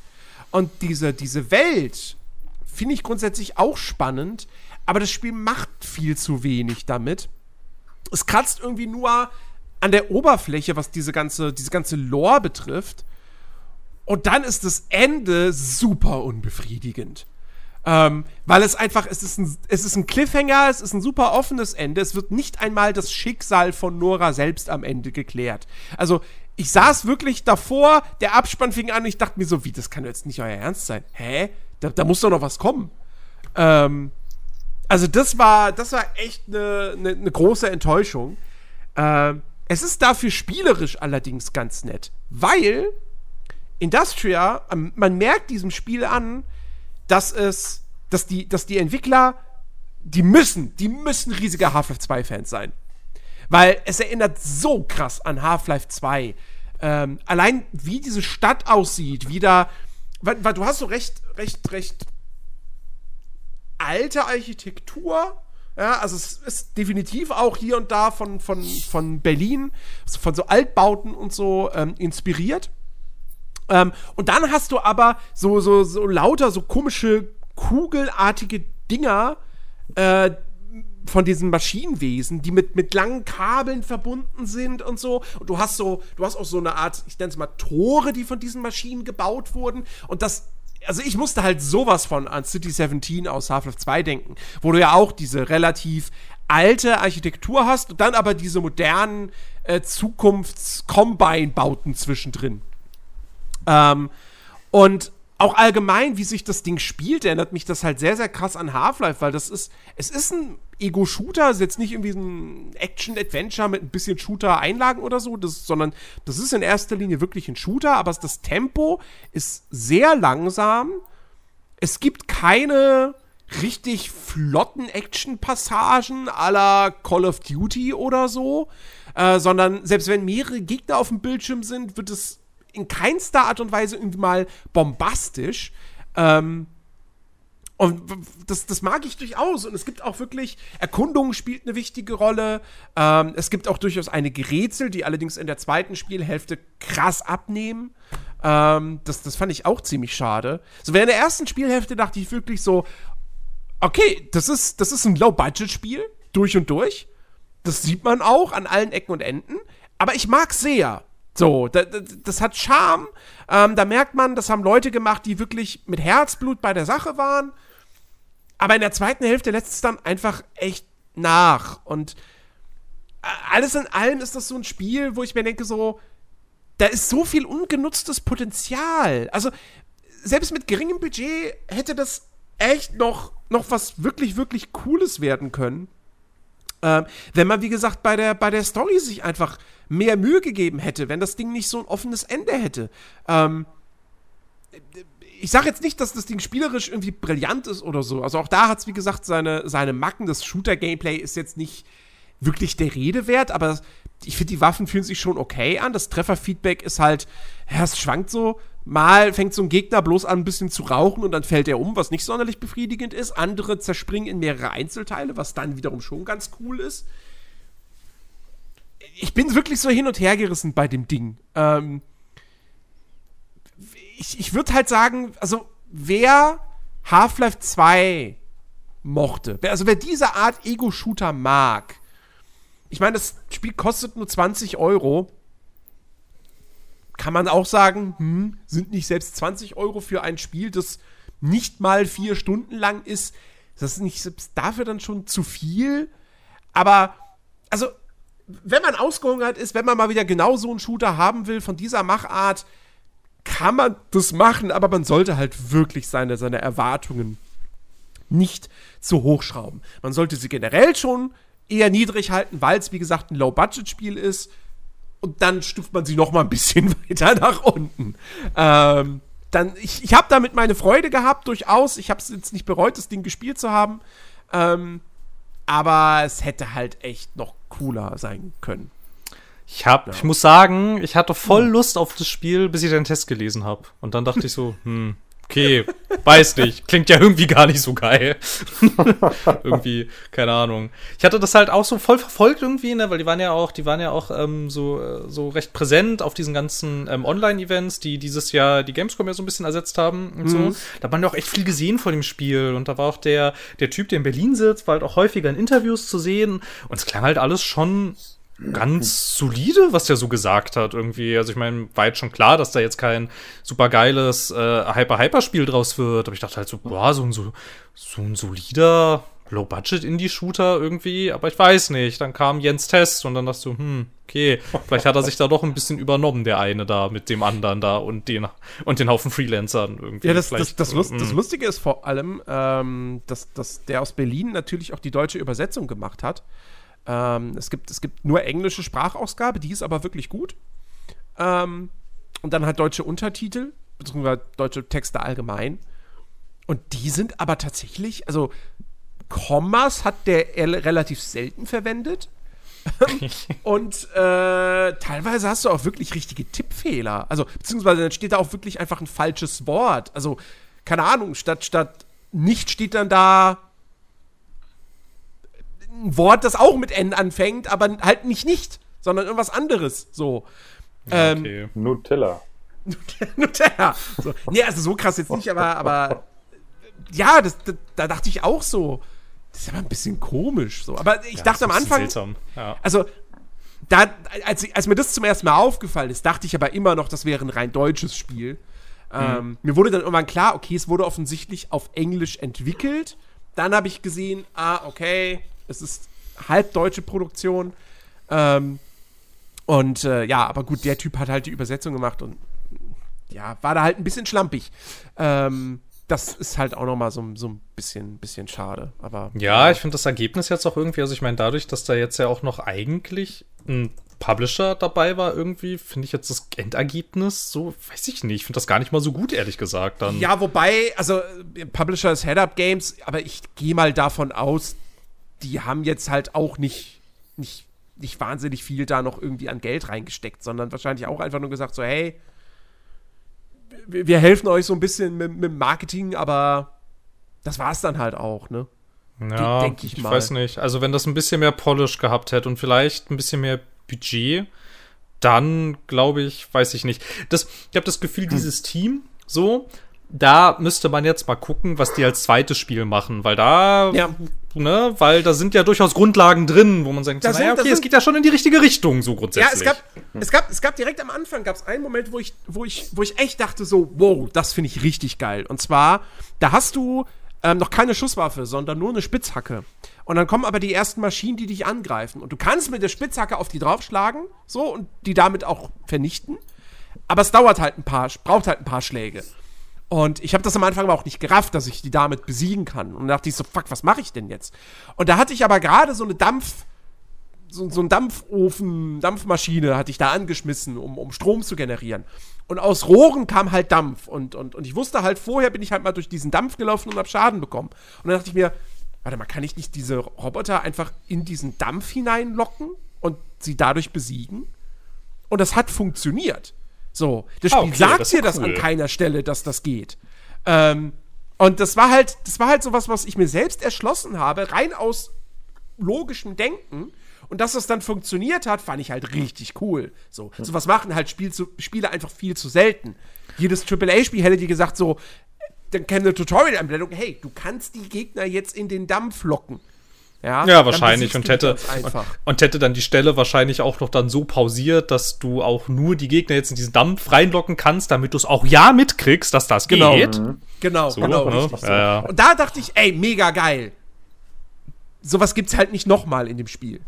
Ja, und das ist okay. auch die einzige Stelle, wo du ansonsten im Rest des Spiels hast du dann deine Pistole, deine Schrotflinte, dein, äh, deine Maschinenpistole und dein Scharfschützengewehr und damit machst du die Gegner auf einem normalen Schwierigkeitsgrad relativ schnell platt. Also da, da waren jetzt auch keine wirklichen Stellen, wo ich mal irgendwie Probleme hatte, wo ich dachte, ah, fuck, also ich bin kein einziges Mal gestorben. Ähm, es gab, es gab eine, eine Situation, da bist du in einem größeren Areal und musst halt so mehrere Schalter umlegen, damit, damit, ähm, damit sich ein Fahrstuhl quasi aktiviert und du mit dem fahren kannst. Und ich habe das am Anfang aber irgendwie nicht so ganz gerafft, bis ich dann gemerkt habe, so, ah, okay, das geht auch ein bisschen auf Zeit. So, ich, wenn ich den Schalter umlege, dann fängt so eine Sirene an und dann muss ich schnell zum, zum Aufzug, äh, bevor das wieder aufhört, sonst muss ich wieder zurück und den Schalter nochmal umlegen. Ähm, und bis ich das gerafft hatte, habe ich so viele Gegner da irgendwie niedermetzeln müssen, weil die einfach endlos nachgespawnt sind. War jetzt nicht unbedingt das Highlight des Spiels so, äh, die Szene. Ähm, aber äh, ansonsten hatte ich da nie Probleme. Es gibt allerdings noch einen Hardcore-Schwierigkeitsgrad, den habe ich aber nicht ausprobiert. Ähm, wo du dann auch nicht frei, äh, nee, wo du nicht, wo es keine Autosaves gibt. Da kannst du dann nur manuell speichern und das geht, aus welchem Grund auch immer, nur wie in Resident Evil an Schreibmaschinen, die in den Levels verteilt sind. Ich habe diese Mechanik nie verstanden. Das macht für mich Spiele kaputt irgendwie, ehrlich gesagt. Na, ich finde, also in dem Resident Evil ergibt es Sinn. Ja, Das ist ein ja. Survival-Horror-Spiel, aber hier verstehe ich halt nicht, warum sie das gemacht haben. Äh, keine Ahnung. Das ist irgendwie so, ja, lass mich doch einfach quicksafen. Ich, also, hm, naja. Ja, weiß nicht. Finde diese Mechanik generell irgendwie nicht mehr so, weiß ich nicht, keine Ahnung. Das haben sie halt damals gemacht irgendwie und damals dachte man halt, ja gut, okay, ist vielleicht irgendwie eine ganz coole Sache. Aber ich habe das Gefühl, dass das schon einen Grund hat, warum man das heute eigentlich nicht mehr so macht. Weil irgendwie, keine Ahnung. Also, ist halt, ist halt Mist. Besonders wenn das Spiel dann an manchen Stellen unfair ist und du dann unverdienterweise stirbst und dann feststellst, ja, ne? Also so Ja, die gut, letzten das zwei ist ja- Stunden also, weiß ich jetzt, aber, ja, also aber das weiß ist ja dann nicht das Problem des Speichersystems. Wenn ich unverdienterweise sterbe, weil das Spiel kaputt ist. Dann ist das ein Problem, weil da eine Stelle schlecht designt ist. Aber Ja das gut, aber dann nicht solltest du so ein Speichersystem nicht haben oder es wenigstens Ja. optional halten. Ja, äh, klar. Das, das ja. So, ja. Ja, keine Ahnung, Also ja, ich weiß nicht. In, Also, in, in Resident Evil finde ich das tatsächlich, da gehört das mit zur, zur Spannung, dass du, dass du diese Safe, Safe Rooms hast, ähm, wo, wo du dann halt da abspeichern kannst. Also, ich, ich weiß nicht, ich, ich, ich kann mich jetzt nicht mehr erinnern, ob es bei Resident Evil Village, ob es da auch Autosaves gab noch. oh, ich weiß gar nicht Doch, ich glaube schon. An manchen Stellen, oder?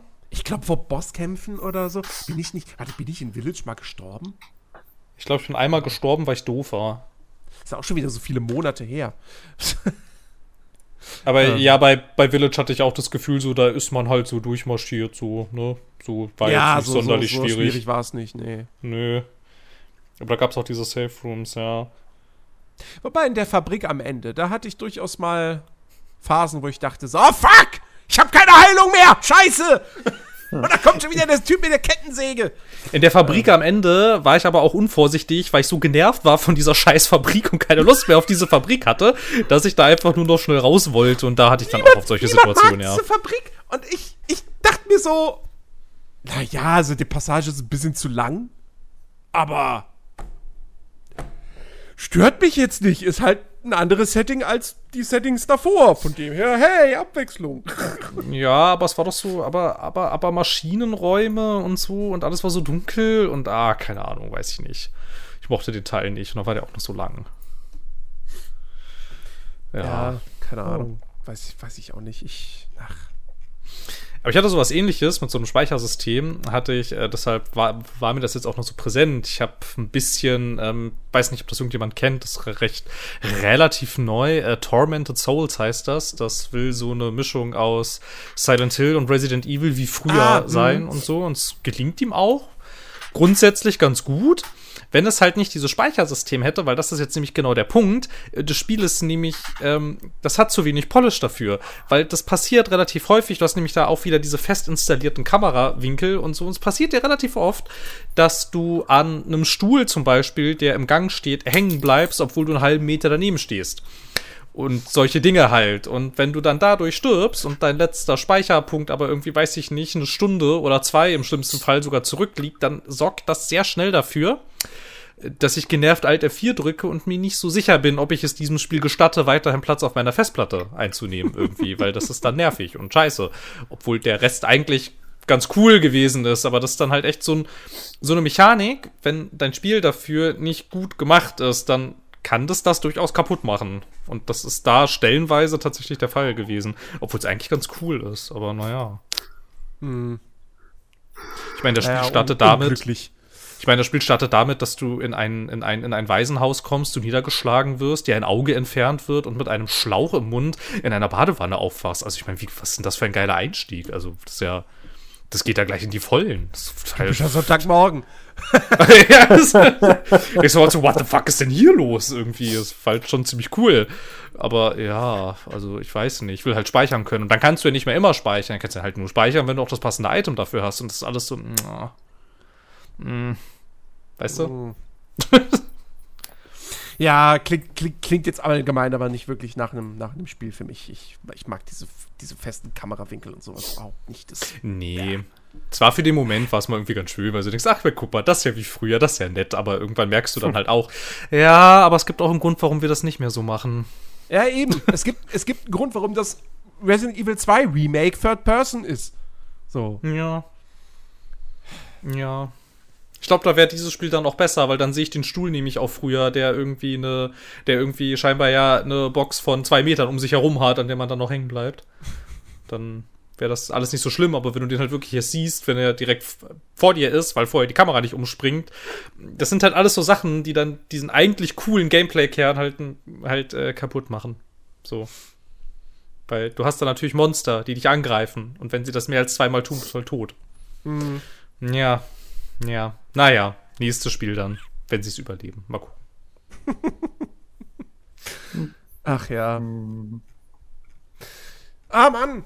Äh, Wir ja, haben übrigens die 50 Minuten überschritten. okay, tschüss. Macht's gut. Bis dahin. Ach, ja. ähm, ich, mir, mir brennt's irgendwie auf der, auf der Zunge, ähm, mal kurz ein wenig über Battlefield zu sprechen. Äh, da bin ich voll raus seit fünf. Ich auch, kotzt dich aus. Ich habe also ich habe ich hab nicht viel von der Beta gespielt, weil die ja schon sonntags morgens um 9 Uhr endete, zu meiner Überraschung. Ich weiß auch nicht, was das sollte irgendwie. Machst, äh, kündigst an, ja, wir machen eine Open Beta. Vier Tage lang. An den ersten zwei Tagen können nur Vorbesteller und Abonnenten von EA Play beziehungsweise dem Game Pass Ultimate auf Konsole oder dem normalen Game Pass auf PC spielen. Äh, der am Samstag war dann Open Beta. Also da darf dann wirklich, da durfte dann wirklich jeder spielen. Der Start wurde aber auch noch mal um ein paar Stunden verschoben, weil ich weiß nicht warum. Äh, und dann am nächsten Morgen um 9 Uhr war Schluss. Also Wer macht denn so? Verstehe einer, wer will, warum sie diese Beta so kurz gehalten haben. Kapiere ich nicht. Naja. Ähm, und dann hat die Beta auch noch kaum was vom Spiel gezeigt, weil das war halt nur Conquest auf einer Map mit vier von zehn Spezialisten und einer begrenzten Anzahl von Waffen ja, das Spiel soll ja eigentlich noch wesentlich mehr bieten. So. Also auch in diesem All-Out Warfare, also diesem klassischen Battlefield-Teil, soll es ja auch noch weitere Spielmodi geben als nur Conquest. Und dann gibt es ja noch Battlefield Portal und Battlefield Hazard Zone, das heute tatsächlich enthüllt würde, wurde. Man glaubt's kaum. Ähm, das soll wirklich auch noch zum Release am 19. November dann da sein. Ich ich, ich war, bin so fest davon ausgegangen, dass das erst 2022 kommt. Dass die das, das genauso machen wie bei dem Fire, mit dem Firestorm-Modus. Aber nein, es kommt schon direkt zum Release. Ähm, was aber irgendwie meine, meine Sorge, die ich um das Spiel habe, nicht, nicht senkt. Ähm, also, das, was ich in der Beta gespielt habe, so die drei Partien, das hat mir schon irgendwo Spaß gemacht, weil das Gunplay halt echt gut ist und ich diese, diese Karte schon wirklich mag. Gerade so diese Größenverhältnisse, wenn du da vor dieser Rakete stehst oder direkt vor diesem, diesem Hochhaus. Also, da, da, da wünschst du dir fast, dass das doch auch noch mal in VR spielbar wäre. Weil das so, du stehst da und denkst, boah, ist das scheiße groß. Also, das ist schon, das ist schon ganz geil. Ähm, aber ich habe dann auch so Videos gesehen, wo zigtausend Bugs und Probleme gezeigt wurden, von denen ich halt nicht viel mitbekommen. Das Einzige, was ich halt mitbekommen habe, ist, dass das Botten nicht wirklich funktioniert hat und dass halt die Karte nicht ging. Ähm, wo ich aber auch erst dachte so, wie, gibt's keine Übersichtskarte in Battlefield 2042, wo die Maps jetzt noch größer sind? WTF? Äh, dann im Nachhinein hat sich bloß rausgestellt, ja doch, soll es eigentlich schon geben. Es gibt auch die Option in den Steuerungen, äh, einen Button für die Karte festzulegen, aber die Karte hat halt einfach nicht funktioniert in der Beta. Ähm, also, ich meine, DICE hat eine gewisse Historie, was unsaubere Releases betrifft. Battlefield 4, Battlefield 5. Aber, also, ach Gott, ich. Also entweder. Entweder kommt das Spiel in vier, fünf Wochen raus und ist halt wirklich ein technisches Desaster. Oder das war die schlechteste und ungünstig, am ungünstigsten gewählte Beta aller Zeiten. so. Weil das Spiel kommt dann raus und ist super toll polished. Das ist unwahrscheinlich, glaube ich. es ist unwahrscheinlich. Also, aber sagen wir mal, es läuft, ja, es ist gut spielbar. Ähm, aber alle Leute haben dann diese, diese Beta gespielt, deren Bi Bild ja angeblich schon Monate alt ist. und viele Probleme schon gefixt sein, laut DICE. Ähm, und aber dann kann man sich fragen, so, ja, aber warum habt ihr dann diesen, diesen Bild genommen? So, wenn der überhaupt nicht das, den Zustand des Spiels präsentiert und dann viele Leute abgefuckt sind und das Spiel vielleicht gar nicht kaufen. Also, ah, Ja, man hat nicht das, man hat nicht das Gefühl, dass da alles rund läuft gerade irgendwie. Nee. Also ich glaube auch, also wenn sie es jetzt nicht doch noch mal kurz vor knapp verschieben, glaube ich auch nicht, dass das in einem guten Zustand rauskommt. ja, jetzt, jetzt, jetzt werden sie es nicht verschieben. Also, Nee, aber jetzt, also ich sie haben jetzt diesen Modus enthüllt und gesagt, Ja. der ist zum Release am 19. da. Da wird keine Verschiebung mehr stattfinden. Ähm, Nee, wahrscheinlich nicht. Wahrscheinlich bereiten sie sich intern schon mal auf Schadensbegrenzung vor, wenn es dann, wenn es dann erschienen ist irgendwie. Aber ich habe auch nicht, also keine Ahnung, was ja auch sehr seltsam ist. Ich meine, es ist ja Battlefield, das ist ja eine Riesenmarke für dieses ganze EA-Dingsbums. Und also keine Ahnung, so sie befeuern ja auch gar nicht so richtig einen Hype oder so. Es ist auch so still um das ganze Ding irgendwie. Ist alles so, weiß ich nicht. Ist alles sehr seltsam, wenn du deine kurz vor Release deine Größe, also also kurz vor Release deiner größten Shooter-Marke da so viel, also also dass da so still ist irgendwie, ist ein bisschen eigenartig irgendwie und das zeugt nicht gerade davon, dass da alles glatt läuft. Und ich finde die Nee. Beta zeigt das jetzt auch Ja, irgendwie. also ich mache mir, da- ich mach mir da echt Sorgen. Ähm, Ja, Deswegen- ich weiß auch nicht. also, ich glaube, also der, der Multiplayer-Shooter in diesem Jahr, auf den ich mich jetzt am meisten freue, ist Halo. Weil, was ich da von der Beta gesehen habe, die ich leider nicht spielen konnte, sieht unfassbar gut aus. Halo Also- hat halt auch den Vorteil, dadurch, dass es nicht jährlich erscheint, nervt es mich nicht so sehr. Und Ja, aber das, Battlefield erscheint ja auch nicht ehrlich. was? Kam nicht? Nee, stimmt, letztes Jahr, nee, stimmt, die haben das ja. Battlefield ja, 5 ist mittlerweile auch schon, warte mal, wann kam das raus? aber kam zwei- dazwischen, kam 18. dazwischen nicht so ein Battlefront oder so? Oder wie war das nochmal? Nee, Nee, Battlefield 2 war vorher. ne? Ah, okay. Aber ja, aber trotzdem, die Taktung ist aber schon dicht genug, dass es einem ein bisschen auf die Nerven gehen kann. Also Ja, gut, klar. Mir ist das, Halo mir ist 5 das, ist, äh, ist das zu eng ist, aneinander? Ist sechs Jahre alt. Ja, ne, Halo 5, das habe ich gespielt, da hatte ich noch Vorlesungen. das ist schon alles eine ganze Weile her irgendwie so. Und äh, ja, aber genau, aber Battlefield, so ist halt, keine Ahnung. Also es nervt mich nicht so sehr wie Call of Duty und es nervt mich auch nicht so sehr wie Assassin's Creed, aber es ist schon so, schon nah dran. aber ja, es scheint, scheint, als wäre das der Titel irgendwie, der da irgendwie dann die diese Nische füllt, dass man einen neuen, funktionierenden Multiplayer-Shooter spielen möchte, dann wird das wahrscheinlich wirklich Halo sein, wie es aussieht gerade. Ich meine, ich, ich freue mich wirklich auf das neue Call of Duty. Da hat mir die Beta sehr viel Spaß gemacht. Aber es ist halt Call of Duty. Also es macht halt einfach nichts Neues. Es ist halt Modern Warfare mit Zweiter Weltkriegs-Skin. Ja, ist Ähm, halt wie immer, ne? So, ja. So. Äh, wie gesagt, Battlefield, ich will jetzt nicht sagen, dass Battlefield 2042 irgendwo innovativ ist, das nicht, aber es macht halt einen Schritt nach vorne mit 128 Spielern, mit der Größe der Karte. Leider macht es bei der Zerstörung dann irgendwie drei Schritte zurück. Aber ähm, ja, so, es ist zumindest nicht einfach the same procedure as every year. Ähm, aber wie gesagt, der, ja, ich mache mir halt einfach Sorgen um den technischen Zustand äh, des Spiels. Ähm, und äh, ja, und Halo, ich meine, auch da ist jetzt nicht alles rosig, von wegen, ne? Ja, der Koop-Modus für die Kampagne, der kommt erst drei Monate nach Release und die Forge kommt erst ein halbes Jahr nach Release. Ähm, wobei ich mir da im Na Nachhinein auch halt denke, so, ja, aber was wäre denn dann die Alternative? Also die Alternative wäre, dass das Spiel noch mal um ein halbes Jahr verschoben wird in Gänze. Und da wären die Fans, glaube ich, auch nicht viel glücklicher drüber. Also mit Sicherheit gibt es jetzt den einen oder anderen, der sagt so, ja, aber ich will doch die Kampagne nicht alleine spielen, sondern im Koop. Wo, wo ich mir denke, so, ja gut, okay, dann warte die drei Monate. Also, äh, die Alternative wäre gewesen, du hättest auf das komplette Spiel drei Monate gewartet. Da kannst du doch wohl auf die Kampagne drei Monate warten. Ja, aber dann, dann die ganzen Story-Spoiler im Netz. Ja, aber dann guck dir keine Let's Plays und Co. an und liest dir Ja, nichts weiß ich durch. auch nicht. Und Also- abgesehen also- davon, ich bin jetzt echt kein Halo-Experte, aber abgesehen von den Halo-Fans höre ich von Leuten, die die Halo-Spiele spielen, nicht, dass die Dinger wirklich so krasse Stories haben. Nein, haben sie auch nicht. Du verstehst doch auch die Hälfte gar nicht. Irgendwie. Weil, keine aber, Ahnung, irgendwelche komischen Sachen werden dann in den Spielen angerissen und kurz erzählt und so. Und was das dann alles genau bedeutet, musst du dann in drei Romanen nachlesen.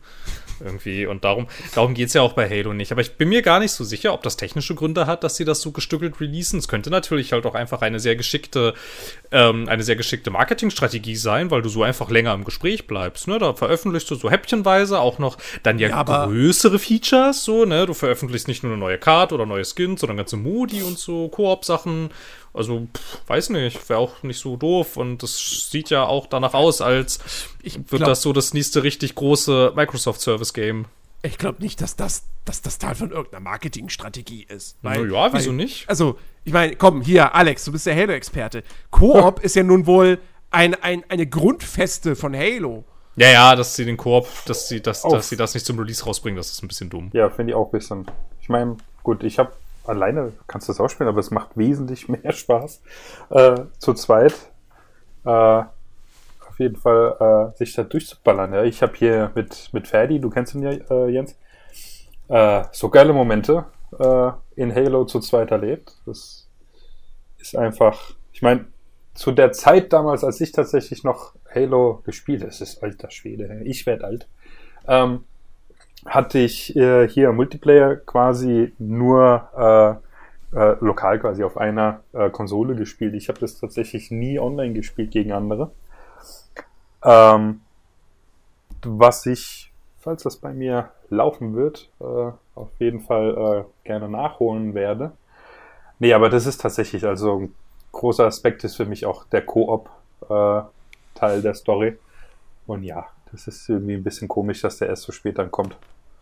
Na gut, drei Monate ist das. Äh, wann hast du gesagt, der letzte war sechs Jahre jetzt alt? Halo 5 ist sechs Jahre her, ja. Also ich meine, bei sechs Jahren Wartezeit, äh, was machen drei Monate? Aber es ist halt doch schon ein bisschen bitter.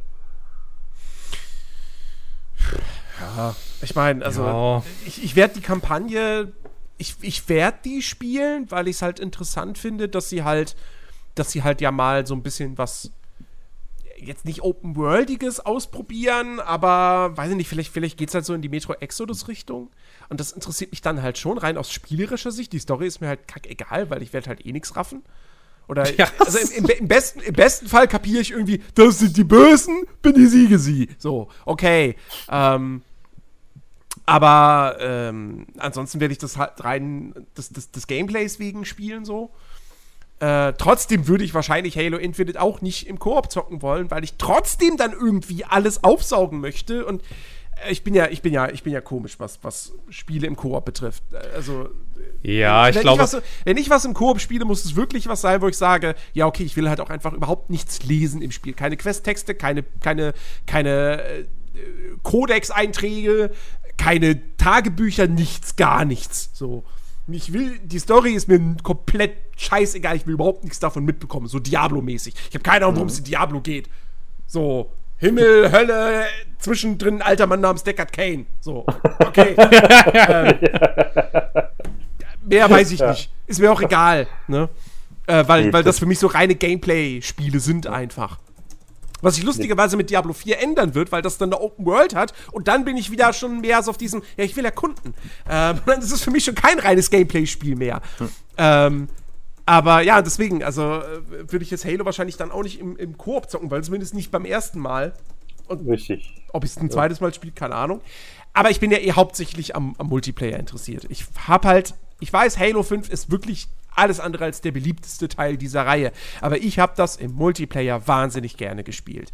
Hm. Weil das wirklich für mich wieder so eine Rückkehr zu, oh, guck mal, hier gibt es doch ein AAA-Spiel, das, das so ein bisschen ist wie alte Arena-Shooter. Das gibt's noch. So. Und wie gesagt, in der Hinsicht, was ich da jetzt von Halo Infinite gesehen habe, ähm, mit hier, ne, Waffen aufsammeln und so, und dann halt auch dieses, dieses, dieser, Sand, dieser Sandbox-Gedanke, auch bei diesen Big Team Battles, wo du dann halt Fahrzeuge hast und halt irgendwie den, den Grappling-Hook als so ein Verbrauchsitem, das du auch einsammeln musst. Ähm, ich finde das, find das mega geil. Das sieht alles richtig, richtig gut aus. Die Leute, die es gespielt haben, sagen, es ist fantastisch. Also, ähm, Halo und, und ich freue mich halt auch auf Halo, weil zumindest für einen Abend ja äh, die Hoffnung besteht, dass Christus mit uns spielen wird. Ja. Bis er dann feststellt, ah nee, ist mir doch zu schnell und zu untaktisch. Aber ähm, ja, Aber Halo- zumindest Halo- einen Halo Abend werden wir das zusammen spielen. Halo kann schon schnell. Ja, Echt? Halo schnell? sein. Ich habe das Gefühl, es gibt viel schnellere Shooter als Halo. Mir kam Halo immer eher recht langsam vor im Vergleich zur Konkurrenz. Aber okay. Also es ist definitiv nicht so schnell wie ein Unreal Tournament oder Quake, aber, Richtig. aber, aber es, es hat schon Ja, noch so diesen, okay. diesen Arena-Shooter-Geist. Den atmet find das- durchaus. Ich finde das voll spannend, wie wir alle drei total unterschiedliche Zugänge zu Halo haben. Weil zum Beispiel, so wie du das jetzt beschrieben hast, Jens, ich fasse den Multiplayer von Halo, ich fasse den mit der Kneifzange nicht an. Was? ja, es ist halt, es ist halt tatsächlich, ich, hab, ich, habe, ich habe diesen einen Freund noch aus Schulzeiten, mit dem ich damals alle Halos, die es zu diesem Zeitpunkt gab, mal so hintereinander weggespielt habe. Ich glaube, das ging bis bis Halo 3 ODST und dann haben wir uns quasi immer wieder neu zusammengesetzt, wenn der nächste Teil rauskam. Und seitdem ist Halo für mich eher das, ich treffe mich mit ihm, dann spielen wir die Kampagne im Koop-Modus durch und danach ist Halo wieder vorbei. Für, für die nächsten sechs Jahre dann halt. Und deshalb nervt mich Halo auch nicht so, weil ich dann innerhalb von diesen sechs, fünf oder was auch immer, wie lange das dann halt dauert, wobei ja auch fraglich ist, ob nach Halo Infinite, ich meine, hör dir den Namen an, ob danach tatsächlich wieder nochmal so ein richtiges Halo als einzelnes Spiel so erscheint. Infinite Ähm, 2.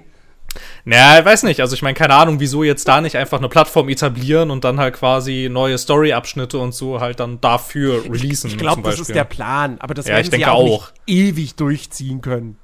Nee, wahrscheinlich Irgend- nicht. Irgendwann ist die Engine wird auch ja das auch Spiel alt. technisch veraltet sein. Ja, ja, genau, aber ich glaube, solange das geht, also ich meine, mit Sea of Thieves klappt es ja ganz gut, klar, das hatte Startschwierigkeiten, aber so an sich.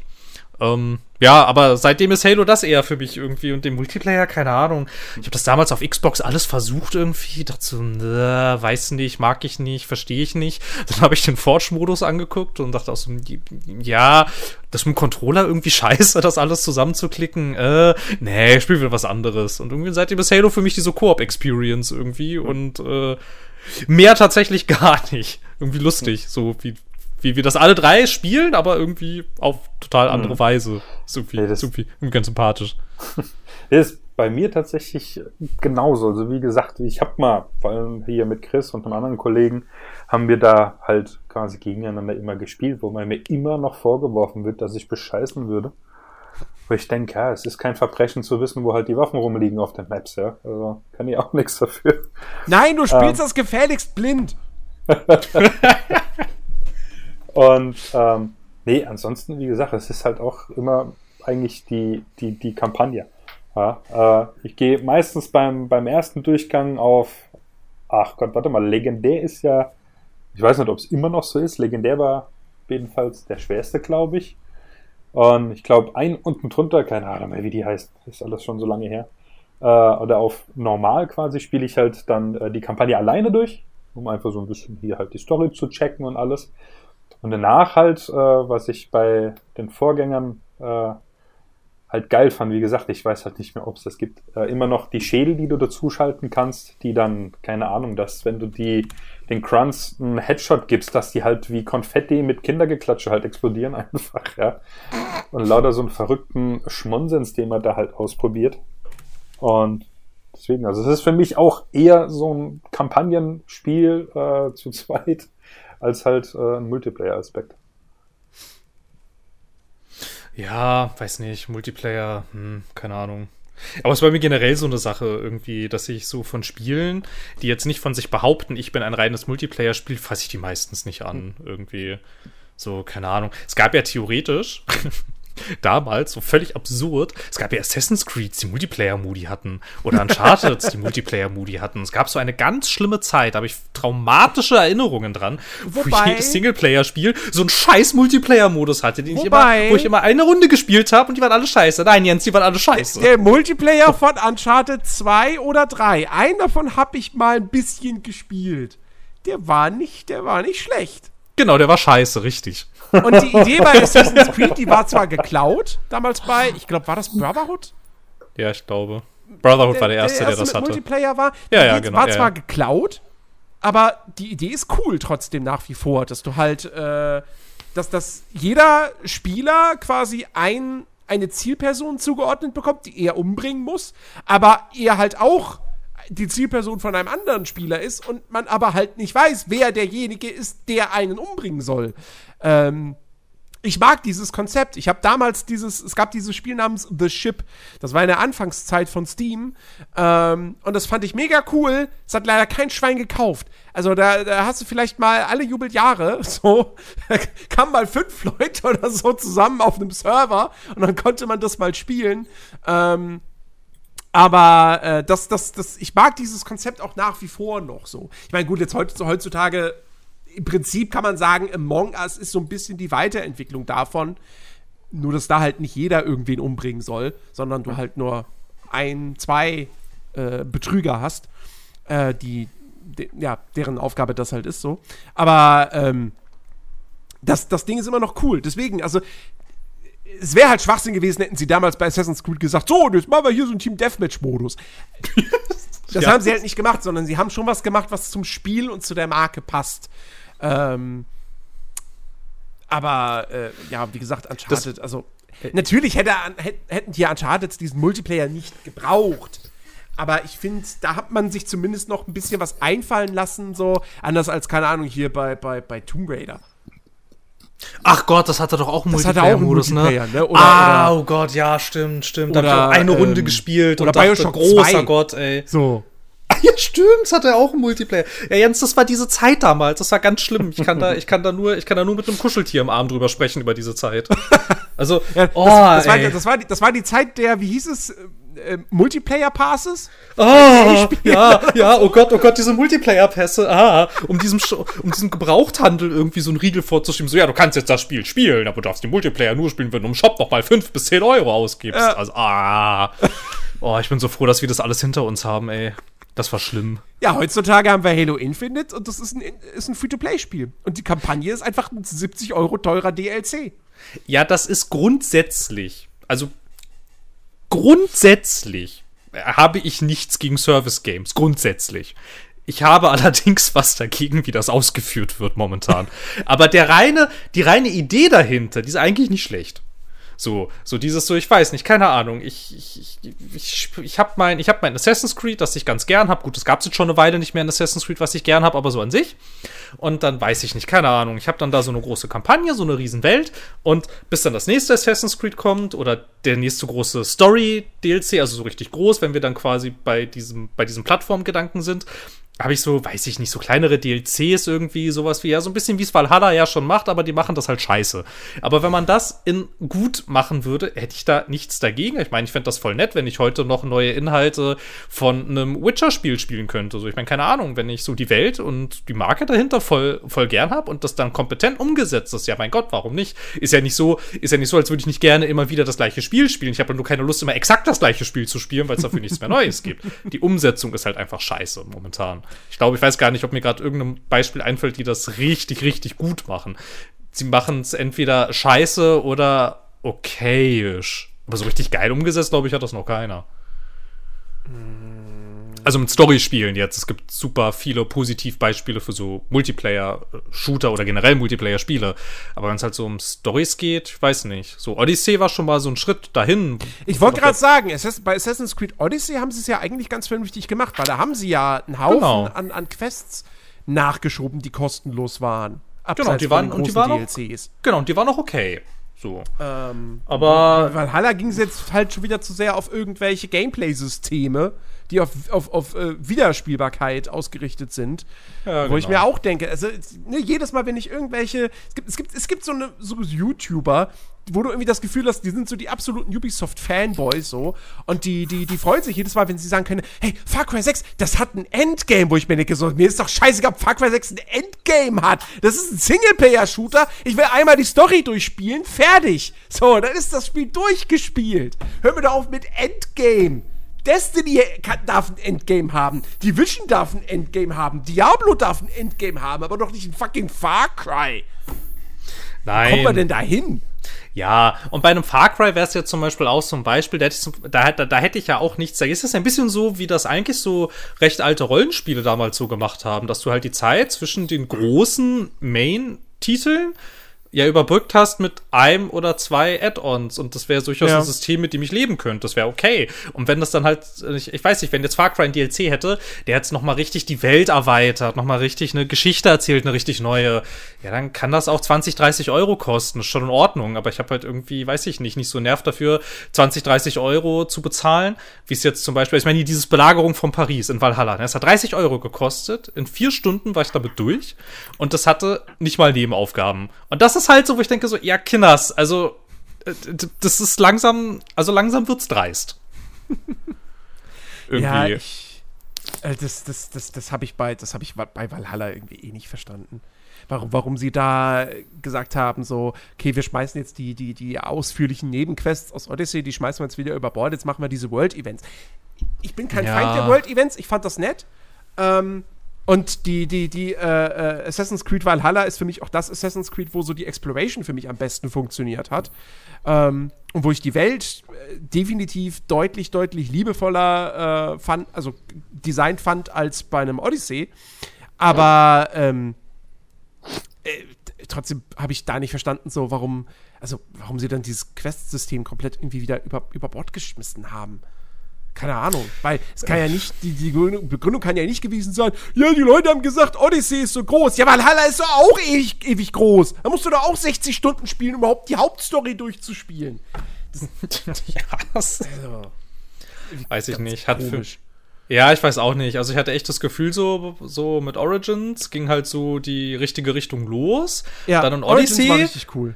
Dann in Odyssey hat man schon so gemerkt, hm, okay, es ist schon noch die richtige Richtung, aber an manchen Stellen ein bisschen knapp und dann halt Valhalla voll falsch abgebogen. Irgendwie, ich weiß auch nicht, keine Ahnung. Wobei da ja auch im Kern eigentlich ja ein cooles Spiel drin steckt, aber da ist halt so viel Mist drumrum irgendwie. Ich weiß auch nicht. Keine Ahnung. Ich meine, die. Welt ist halt voll schön. So, also, also so ist es ja auch nicht. Das ist ja eine wunderschöne Welt und weiß ich nicht. Und die ganzen, die ganzen Quest-Hubs und so, das ist ja jetzt auch alles, alles, alles kompetent gemacht, aber irgendwie, ich weiß nicht. Ich habe bei dem Spiel ein bisschen das Gefühl, dass so, weiß ich nicht, so die leitenden Kreativköpfe irgendwie nicht so richtig wussten, wohin damit. Irgendwie. Also was für eine Art Spiel wollen wir sein? Das, Bis- das, und das ist, das ist das irgendwie eine, eine Krankheit bei Ubisoft generell. Also, Ja, bei- ja, Far ich- Cry nicht anders. Ja, wir machen hier diese super dirty, gritty Geschichte und dann gibt's den Hahn. ja, ja. Ja. Wie gesagt, mich, Also- mich stört, mich stört sowas bei einem, also mich stört diese, diese, das habe ich ja letzte Woche auch schon gemeint, dieses, diese, diese, diese, diese Differenz zwischen düsterer, ernster Hauptgeschichte und dann aber diesem, diesem Just Cause-artigen Gameplay äh, und, und, und eben diesen, diesen quirky Nebencharakteren oder so. Das stört mich bei einem Far Cry nicht, weil ich die Story eh nicht ernst nehmen kann, weil sie immer doof ist. Also, ähm, so, das ist halt so, für mich ist da, die, also, dieses, diese, diese Unausgeglichenheit, das ist für mich das geringste Problem, weil äh, erstmal müsste die Story an sich irgendwie was taugen, damit ich mich dann äh, vielleicht, so dann würde ich mich vielleicht darüber aufregen, dass irgendwie das eine zum anderen nicht passt. Aber wenn schon die Grundlage scheiße ist, ja, dann ist mir der Rest doch egal. So. Ja, ja, Ne?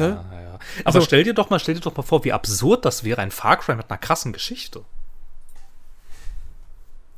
Also, boah, ne? Also, Da Das Ubisoft-Spiel generell mit einer krassen Geschichte. Das ist, ist ziemlich unvorstellbar. das wäre halt, also, keine Ahnung, also, Also vor, vor ein paar Jahren hätte ich noch gesagt, so, ja, das Einzige, wo, wo, wo, das Einzige, wo Ubisoft tatsächlich äh, so halbwegs gute Writer einsetzt, ist Assassin's Creed. ähm, so bis Origins hätte ich das noch unterschrieben. Seitdem nicht mehr. Ähm, also auch Odyssey hat da echt krasse Schwächen offenbart. Ja. Äh, ja. ja, ich weiß, ja, ja, keine Ahnung, also, bei diesen Ubisoft-Spielen ist es seit einer Zeit und äh, bei, bei mir halt auch ein bisschen so, so, ich will die halt, ich will die eigentlich gern haben, weil da immer so dieser Kern, der da drin ist, der ist, der ist meistens ja ganz cool irgendwie, aber Ja, Sie also scheitern dann immer Spiele, auf schlechte Spiele sind es nie. Also selbst Nee, Watch Dogs nee. Legion, das ich nun wirklich nicht mag, selbst da muss man am Ende noch sagen, so, ja gut, das ist überdurchschnittlich. Aber Ja, ich konnte dem halt auch, ich meine, klar, die Story war die Story war blöd und die meisten Charaktere waren auch irgendwie blöd, aber ich konnte diesem Spiel dann halt auf äh, spielmechanischer Ebene ganz schön viel abgewinnen tatsächlich. Obwohl so dieser ganze narrative Unterbau halt irgendwie Quatsch gewesen ist. Ich meine, erstens mal war das cool, so ein so ein modernes London so hübsch nachgebildet zu haben irgendwie, ich weiß nicht. Das war ganz, das, das war ganz cool. Und wenn du jetzt dieses System mit den verschiedenen Charakteren und so und dass du jeden rekrutieren kannst und sowas, wenn du da mal richtig rein investierst und das mal richtig gut ausbaust, also ich meine, da stecken schon überall coole Kerne drin. So, Ja. aber halt, aber halt dieser ganze, also aber halt die ganze Story, das war halt alles Mist leider. Ja, sie waren da halt überhaupt nicht mutig genug. So, Nein. dass sie dann, dass sie, dass sie, dass sie dann damals irgendwie gesagt haben, so, ja, am Anfang hatten wir da überlegt mit Permadeath und dann haben wir das aber wieder rausgenommen, wo ich mir denke, so, ja, toll. Das wäre doch geil gewesen. Da- dann ne? ist mir das also, doch, ich, ich, ich glaube, sie haben zwar den Permadeath mittlerweile reingepatcht, Ja, der war aber nicht von Aber- Anfang an mit dabei. Aber ich hätte das Spiel am Release-Tag, ich hätte das so gerne mit Permadeath gespielt und dann ging's aber nicht. Stattdessen aber sind dann deine Leute entweder in Haft oder im Krankenhaus. Und das ist Ja. dann halt so, Mann, das ist langweilig. Ich habe doch, ich hab doch gesehen, wie ihm mit der Schrotfinte ins Gesicht geschossen wurde, als ob der ins Krankenhaus kommt. Also jetzt mal ehrlich. Ach Gott. So. Also Watch Dogs Legion hat mir, hat mir im Nachhinein hat mir das echt wehgetan, weil so, so doof ich die Story und die Charaktere in Watch Dogs 2 fand, aber ansonsten fand ich das Spiel richtig gut. Ähm, das, das Watch Dogs Legion war dann, ach, ich, ach, keine Ahnung. Da war da wieder so viel generischer, optionaler Content drin und na, Ja. Ja, aber auch bei Watch Dogs 2 war das schon so, da hat mir, da hat mir die Welt auch voll, voll gut gefallen irgendwie. Ey, San So, Francisco das- war richtig geil umgesetzt. Ja, es war richtig schön. Und das so war auch so die angrenzende Bay Area und so, das war richtig toll. Ich meine, du konntest da wirklich diese Tour in Alcatraz mitmachen. Ja! Wie geil war das denn bitte? So, sowas Ja. kenne ich halt sonst nur von Rockstar-Spielen. Äh, wo du in GTA 5 hier mit, hier mit dem Bus da durch die, durch das, durch quasi Hollywood fährst, ne? Ja, ähm, und ja. diese Tour machst, so. Das, das, das, das war super cool. Ähm, tja. Mal schauen. Ja. Ich, ma- ma- mal schauen, was das nächste große, große Ubisoft Open World Ding wird. Ist ja, ist ja noch nichts angekündigt. Es wird bestimmt Beyond Good and Evil 2. Ja, bestimmt wird das das nächste Spiel. Ja, Weil ich Ubisoft glaube in den nächsten drei Jahren sonst nichts rausbringt. Ich glaube in den nächsten fünf Jahren. Ach, falls das, falls das überhaupt rauskommt. Ich habe das nee, Gefühl, Avatar das kommt nächstes also- Jahr. Ach, aber ja, deren Avatar-Spiel. Oh, ich glaube, das machen die auch nicht nochmal. Ich, ich würde es nicht abschreiben. Also, Ja, nee, aber halt so dieses so, lass uns doch mal eine Filmlizenz ans Bein binden, äh, die noch an einem Regisseur hängt, der ein bisschen größenwahnsinnig ist und bei dem auch irgendwie fraglich ist, ob dieses, ob da seine Filmprojekte jemals überhaupt Zeit ungefähr wenigstens zeitgleich mit diesem Spiel rauskommen können und so. Also da haben sie sich schon 2 eine undankbare für, für Lizenz. nächstes Jahr. Ist doch jetzt, also, Ja, ja, schon, aber ich meine, wie oft war denn das das, wird schon bestimmt angekündigt nicht für nochmal nächstes Jahr? verschoben. Nein. Ach, ach, Avatar doch nicht. Als ob man Avatar verschieben würde. Das wird so lange verschoben, bis James Cameron eine neue Filmtechnik ausprobieren kann, wie damals. Das, das war vor ein paar Jahren, so war das so das Ding. So, oh, pass auf, Avatar 2 kommt dann, wenn man 3D ohne Brille hat. Ja, genau. Und Avatar 3 gucken wir dann alle in unseren Holodecks. genau. da haben wir dann das Ready Player One Ding. Ja, genau. Und, Ava und Avatar 4 gucken wir dann in der Matrix. Ja. Ach ja. Da bin ich, da bin ich auch echt mal gespannt drauf. Auf die Matrix. Ja, auf den neuen Matrix-Film bin ich auch gespannt, aber. Nee, vor dem habe ich Angst. Da habe ich jetzt, ja, da habe ich auch eher Angst vor. Nee, aber Avatar 2, also da, ich freue mich da sogar drauf, weil ich einfach Vertrauen habe in James Cameron. Und ich mag Avatar. Das ist ein guter Film. Da können mir noch so viele Leute sagen, ja, das war ein Grafikblender. So, nee. Ja, die Geschichte ist ein Schema, was man schon vorher 50 Jahre lang kannte, so, aber, oder länger Ja. sogar, ne? Aber äh, es ist halt ein Schema, was funktioniert. Und welcher Film läuft nicht nach einem Schema ab? Also im Endeffekt, die klassische Heldenreise, da sagt heutzutage auch keiner mehr so, oh nee, schon wieder so ein Film in der Heldenreise. Das geht ja mal gar nicht. So. dann, dann würden jetzt alle Leute darüber Dune abhaten, weil das ist auch eine Heldenreise. Das ist auch ein Schema, ein Muster, was benutzt wird. Däh. Ich meine, Avatar ist es, ist es schon fast so alt wie Citizen Kane. Kommt mir das so vor? Ja, aber. nee, das Er ist zwei Jahre später erschienen als Citizen Kane, glaube ich, ungefähr. ist da. Und, und schon in Farbe. So revolutionär war der alter Schwede. Stimmt. Stimmt, James Cameron hat den ersten Farbfilm gemacht, ja. Richtig. Da wurde, da wurde, da wurde die Filmrolle noch händisch äh, äh, bepinselt. Ja, richtig. Aber ohne Scheiß, ne? Das hat man ja gemacht, wenn man Filme nachkoloriert hat. Das ist schon ganz schön geil. Alter. Wisst, wisst, wisst, wisst ihr, was der erste Kinofilm von James Cameron war? Ne. Kommt, kommt, kommt, kommt, kommt keiner drauf. Ich, ich habe ich hab, Mhm. ein, ich hab, ich hab einmal die, vor, vor Jahren für einen Podcast, habe ich damals die, die, die Filmografie von James Cameron äh, komplett nachgeholt. Das heißt, ich habe, ähm, damals hatte ich noch nicht äh, The Abyss gesehen. Ähm, der fehlte mir noch. Und ich, ich glaube, Aliens 2 hatte ich damals auch noch nicht gesehen. Und ähm, was ich auch noch nicht gesehen habe, war, war, war, war sein erster, sein erster Langfilm. Ähm, das ist nämlich Piranha 2. Fliegende Killer. Ei, ei, ei. Nein, wirklich. Und der ist absolut scheiße. Man muss dazu sagen, er hat den Film nicht fertiggestellt. Ähm, das, also die Fertigstellung fand dann nicht mehr mit James Cameron statt, aber er ist trotzdem als Regisseur gelistet. Und dieser Film ist halt wirklich, das ist, das ist Low-Budget äh, Horror-Trash mit wirklich fliegenden Piranhas. Ei, So, im Jahr 1981, ne? Ähm, ganz, ganz, ganz, ganz grauenvoller Film, wirklich. ganz, ganz schlimm. Mag sie nicht denken, dass, dass jemand, der damit angefangen hat, dann irgendwie nur äh, drei Jahre später Terminator macht. So, und einfach und, und, und zehn Jahre später mit Terminator 2 den vielleicht besten Actionfilm aller Zeiten. Das mag man sich nicht ausdenken, so. Ich mein, was hat hier, äh, wie heißt der Herr der Ringe, Peter Jackson da, die seine Horrorfilme und Kram, die er Ja, da aber hey, verpflichtet- also über die, also da darf man ja jetzt nicht so drüber sprechen, ne? Aber also, die, die sind ja schon gut. Hab ich tatsächlich selbst noch nicht gesehen. Also dieser, dieser, gesehen. dieser eine Film da, mit, Ah. Der was mit Gehirn und Tod zu tun hat. Ich habe den vor, vor vielen, vielen Jahren, habe ich den äh, gesehen mit einem Kumpel zusammen. Okay. Und äh, ich habe einen Riesenspaß gehabt dabei. Ich habe mich schlapp gelacht. Der ist Okay. überaus brutal. Also der ist wirklich, ne, der, der ist richtig heftig, aber Aha. und der hat auch so ein paar Szenen, die auch durchaus so einen Ekelfaktor haben, aber trotzdem, ich habe von Anfang bis Ende, ich habe so gelacht. Ich fand den richtig, richtig gut. Und weil ich das jetzt sage, nenne ich ganz bestimmt nicht den Namen. Ähm, so, und, der, und hier der, der, der Meet the Feebles, dieser, dieser äh, Muppets für Erwachsene, der ist auch richtig gut. Also, äh, Peter Jackson, ja, der hat Genrefilme gemacht und, und Low Budget, aber und ich bin auch ein großer Fan von äh, The Frighteners mit äh, Michael J. Fox. Habe ich auch Ich- alles nicht, nicht gesehen. Ja, ich kenne das auch alles nicht. Ich weiß, welchen Peter Jackson-Film du meinst. Ich habe gerade versucht, im Schnelldurchlauf herauszufinden, ob man, ob man wieder öffentlich über den sprechen darf, aber es ist Ich glaube nicht. Ich glaube, der ist immer noch beschlagnahmt.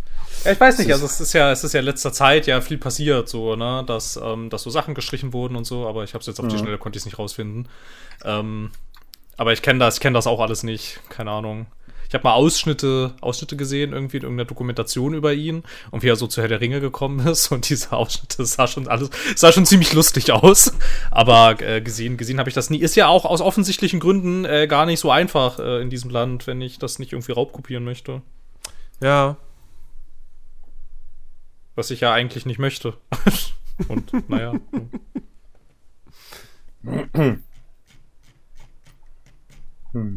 Nein, Ja. ich habe auch gerade eben nicht gefunden. Aber wundert mich, dass solche Filme heute immer noch, also wenn er noch drauf ist, auf dem Index stehen. Ja, also, ich meine, ich bin ja eh ein absolut kein Freund von Indizierung. Ich finde, das ist absoluter Bullshit. Ähm, also, also ich, ich finde, ich find, dass, dass, dass Werke beschlagnahmt werden können, finde ich okay, weil es halt nun mal gewisse Werke gibt, die müssen halt aus, der, aus dem Verkehr gezogen werden. Ganz einfach. Weil die halt strafrechtlich bedenklich sind. Aber Indizierung zum Jugendschutz Ja. also Entschuldigung, wofür haben wir eine, eine USK 18 Freigabe oder FSK 18 Freigabe? Alles, was FSK 18 ist, ist für die Jugend nicht freigegeben. Punkt. Warum Gut, Ja, es ist, ein werden, bisschen, es ist ein bisschen komisch, ja. warum Das hat werden mich Sachen früher auch nie-? Das ist, das ist so ein Quatsch. Das ist, Im Endeffekt ist das nur eine Benachteiligung für jeden Volljährigen, weil du kriegst die Sachen, also ja, klar, die dürfen verkauft werden, aber nur unter der Ladentheke. Ja, aber welcher Kino, welcher Filmverleih oder welcher, welcher Videospielhersteller geht denn hin und packt dann seine Sachen, bringt die hier in Deutschland raus und zahlt die Kosten dafür, dass die dann unter der Ladentheke verkauft werden dürfen, dass du sie nicht öffentlich bewerben darfst. Ähm, das macht ja, keiner. Ja, das macht ja keiner. Was halt auch, was halt auch nervig ist, weil ja Steam ja nach wie vor kein richtiges, äh, kein richtiges Alters-Dingsbums-System hat, kannst du die Sachen dann ja auf Steam auch nicht kaufen. Jedenfalls Nee. nicht richtig. Da musst du da irgendwelche Keys kaufen und dann hoffen, dass, äh, dass Valve zwar sagt, dass es region-locked ist, aber du musst dann hoffen, dass sie lügen, weil, also manchmal geht's dann ja doch, ne, und so. Und aber wenn es dann doch mal region-locked ist, aus irgendwelchen Gründen, dann musst du ja auch noch, wenn du es dann auf Steam aktivieren willst, musst du ja auch noch gegen die AGBs verstoßen, womit du ihnen dann ja theoretisch das Recht einräumst, deinen Account zu bannen, was alles irgendwie scheiße ist. Ja. Früher war das so, war, war das doch so einfach, dass du dir halt einfach die Spiele in Österreich gekauft für die Konsole. Ich meine, ich habe mich damals hatte ich, habe ich mich so geärgert. Ich stand, ach Gott, Mediamarkt war das damals noch, stand vorm Regal und hatte zwei Spiele in Aussicht. Two Worlds und Gears of War. Ja, im Nach ich habe tatsächlich zu Two Worlds gegriffen. Was im Nachhinein ein grotesker Fehler war, weil dieses Spiel wirklich unspielbar war. Und am nächsten Tag dachte ich, ja gut, gibst das Spiel zurück, kaufst dir Gears of War. Und dann stehe ich da und dann war das Spiel weg. Und dann gab's das nicht mehr. Und das hat mich voll geärgert. Ja, und dann habe ich mir halt in Österreich gekauft. Das hat auch funktioniert. Das ist... Aua, Entschuldigung. Das war mein toller Schuh, der gerade den Tisch zerlegt hat. ähm, nee, ich finde das, finde das auch total bescheuert, einfach, äh, weißt du, Jugendschutz, okay, ja, aber zum einen tatsächlich, der Jugendschutz hat mich zu der Zeit damals, es gab immer eine Möglichkeit, weißt du, ich meine, ich habe mir damals diese äh, Dreierbox hier von GTA gekauft, wo äh, drei Vice City und San Andreas drin war. Die hat eine 18er Freigabe.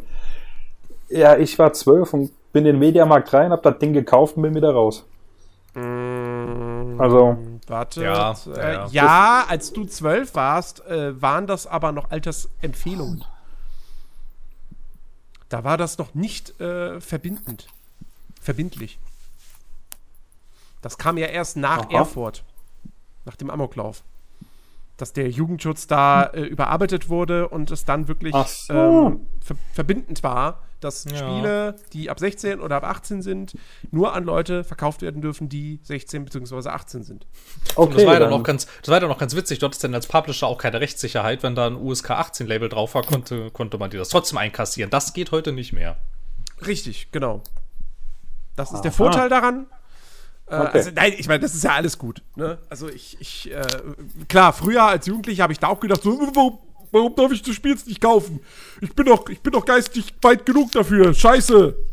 Ja, Scheiß nein, das ist ja, das ist Aber- ja okay, aber dieses ganze Indizierungskrempel, das nervt halt wirklich. Initiierung Ja. ist halt einfach der größte Quatsch. So. ja. Wobei, wobei ich sagen muss, ich, ich war schon jetzt äh, eine, ich war schon ein bisschen stolz darauf, dass ich ähm, zumindest jetzt bis vor drei Jahren ein Spiel in meiner Sammlung hatte, das tatsächlich äh, beschlagnahmt war.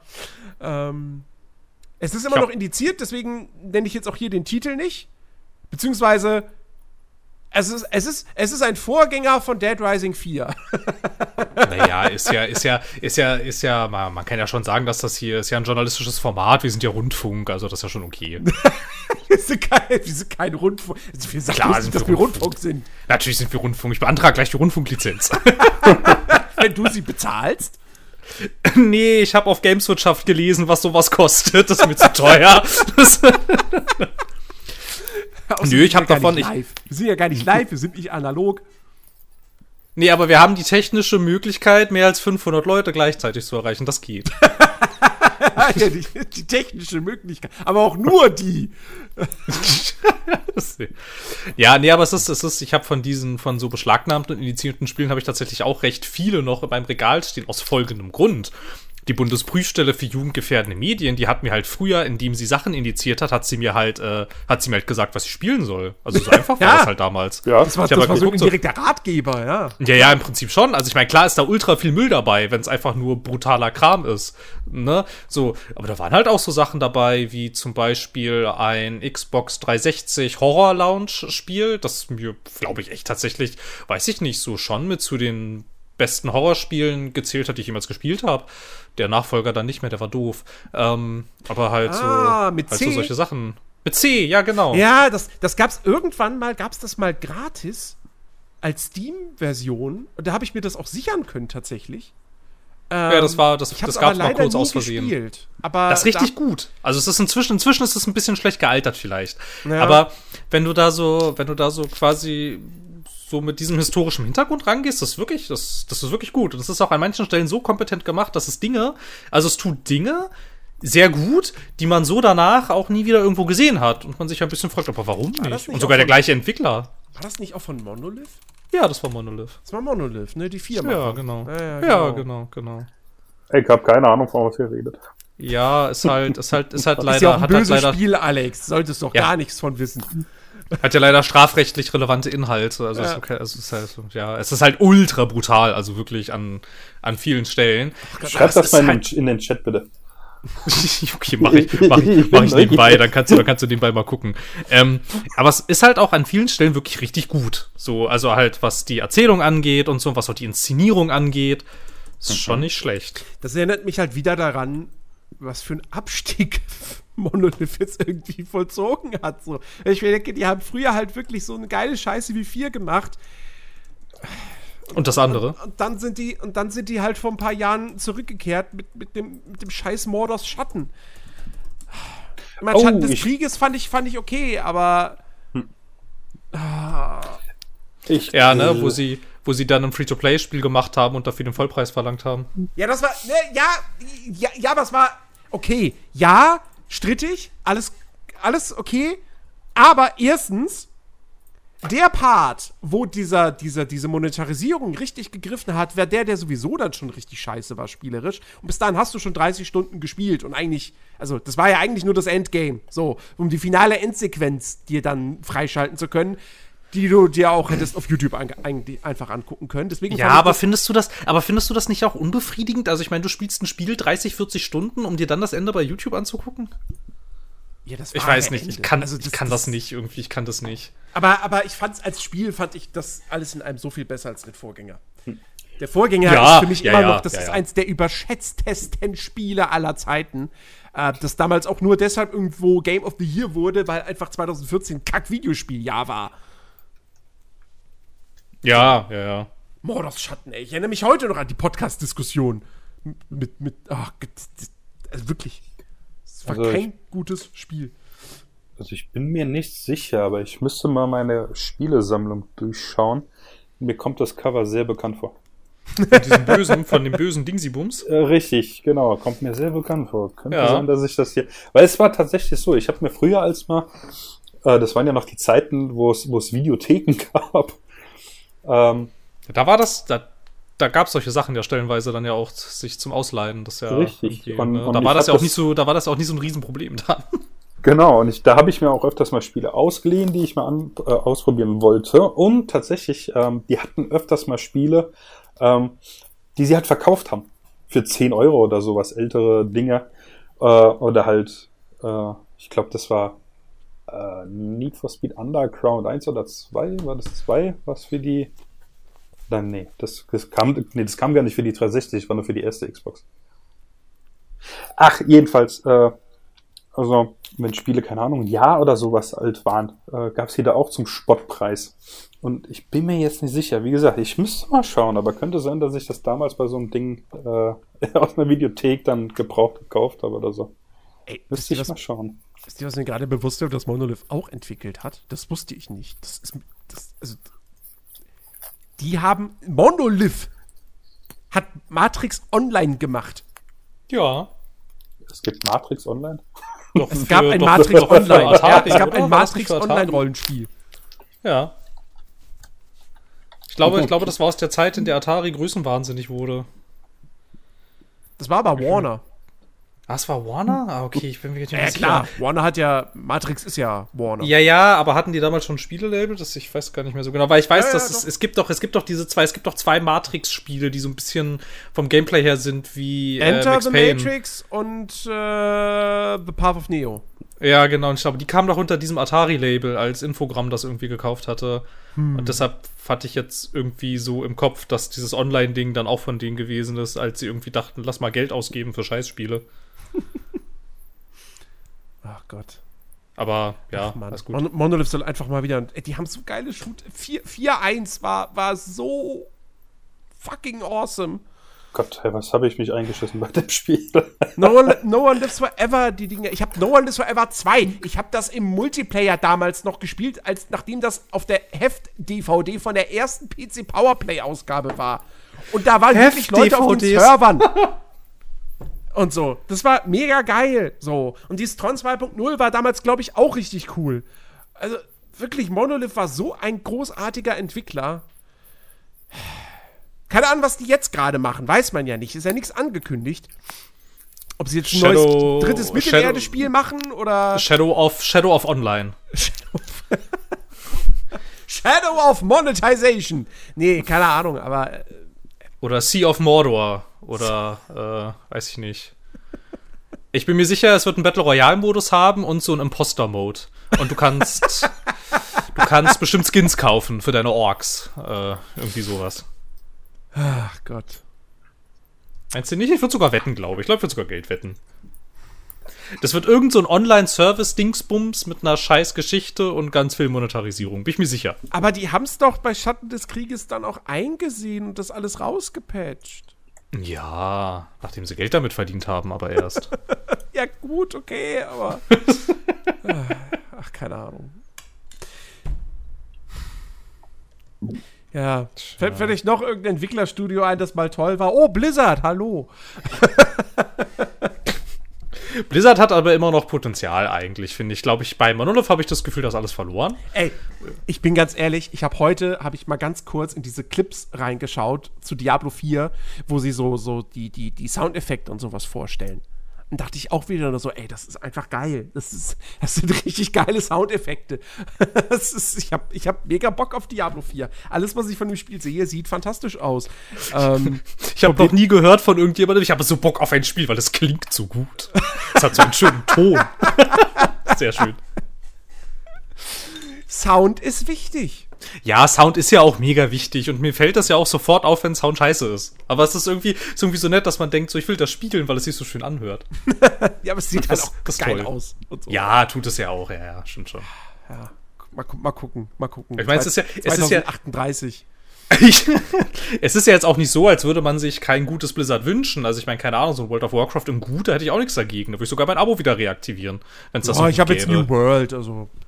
Ja, aber das ist, ich weiß nicht, ich hadere noch etwas damit irgendwie, weil, keine Ahnung. Er ist gut. Er Ja, ist gut, das ist ein gutes Spiel. Ja, es kostet halt Geld, das muss ich ausgeben. und, ich, und ich kenne es nicht, weißt du, was der Bauer nicht kennt, das ist er nicht so gerne. Weißt du, und wo ist denn da, und wo ist denn da die ganze Lore, die ich nicht verstehe, weil es zu viel ist? Scheiß auf die Lore bei New World.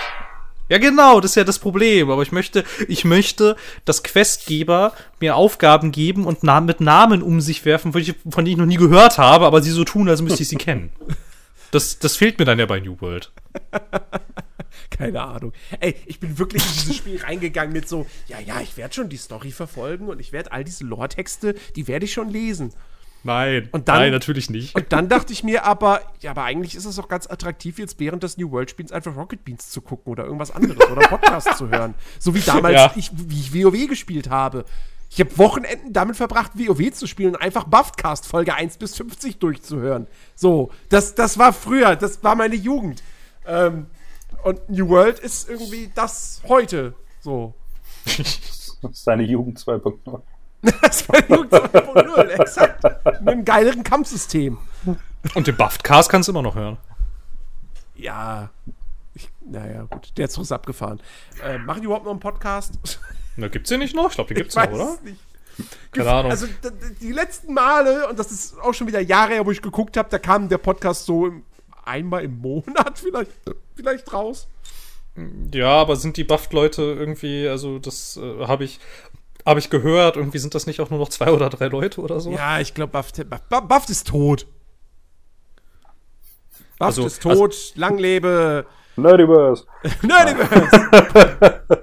Zwar das richtige Nerdiverse, nicht dieses Nerdiverse da auf YouTube.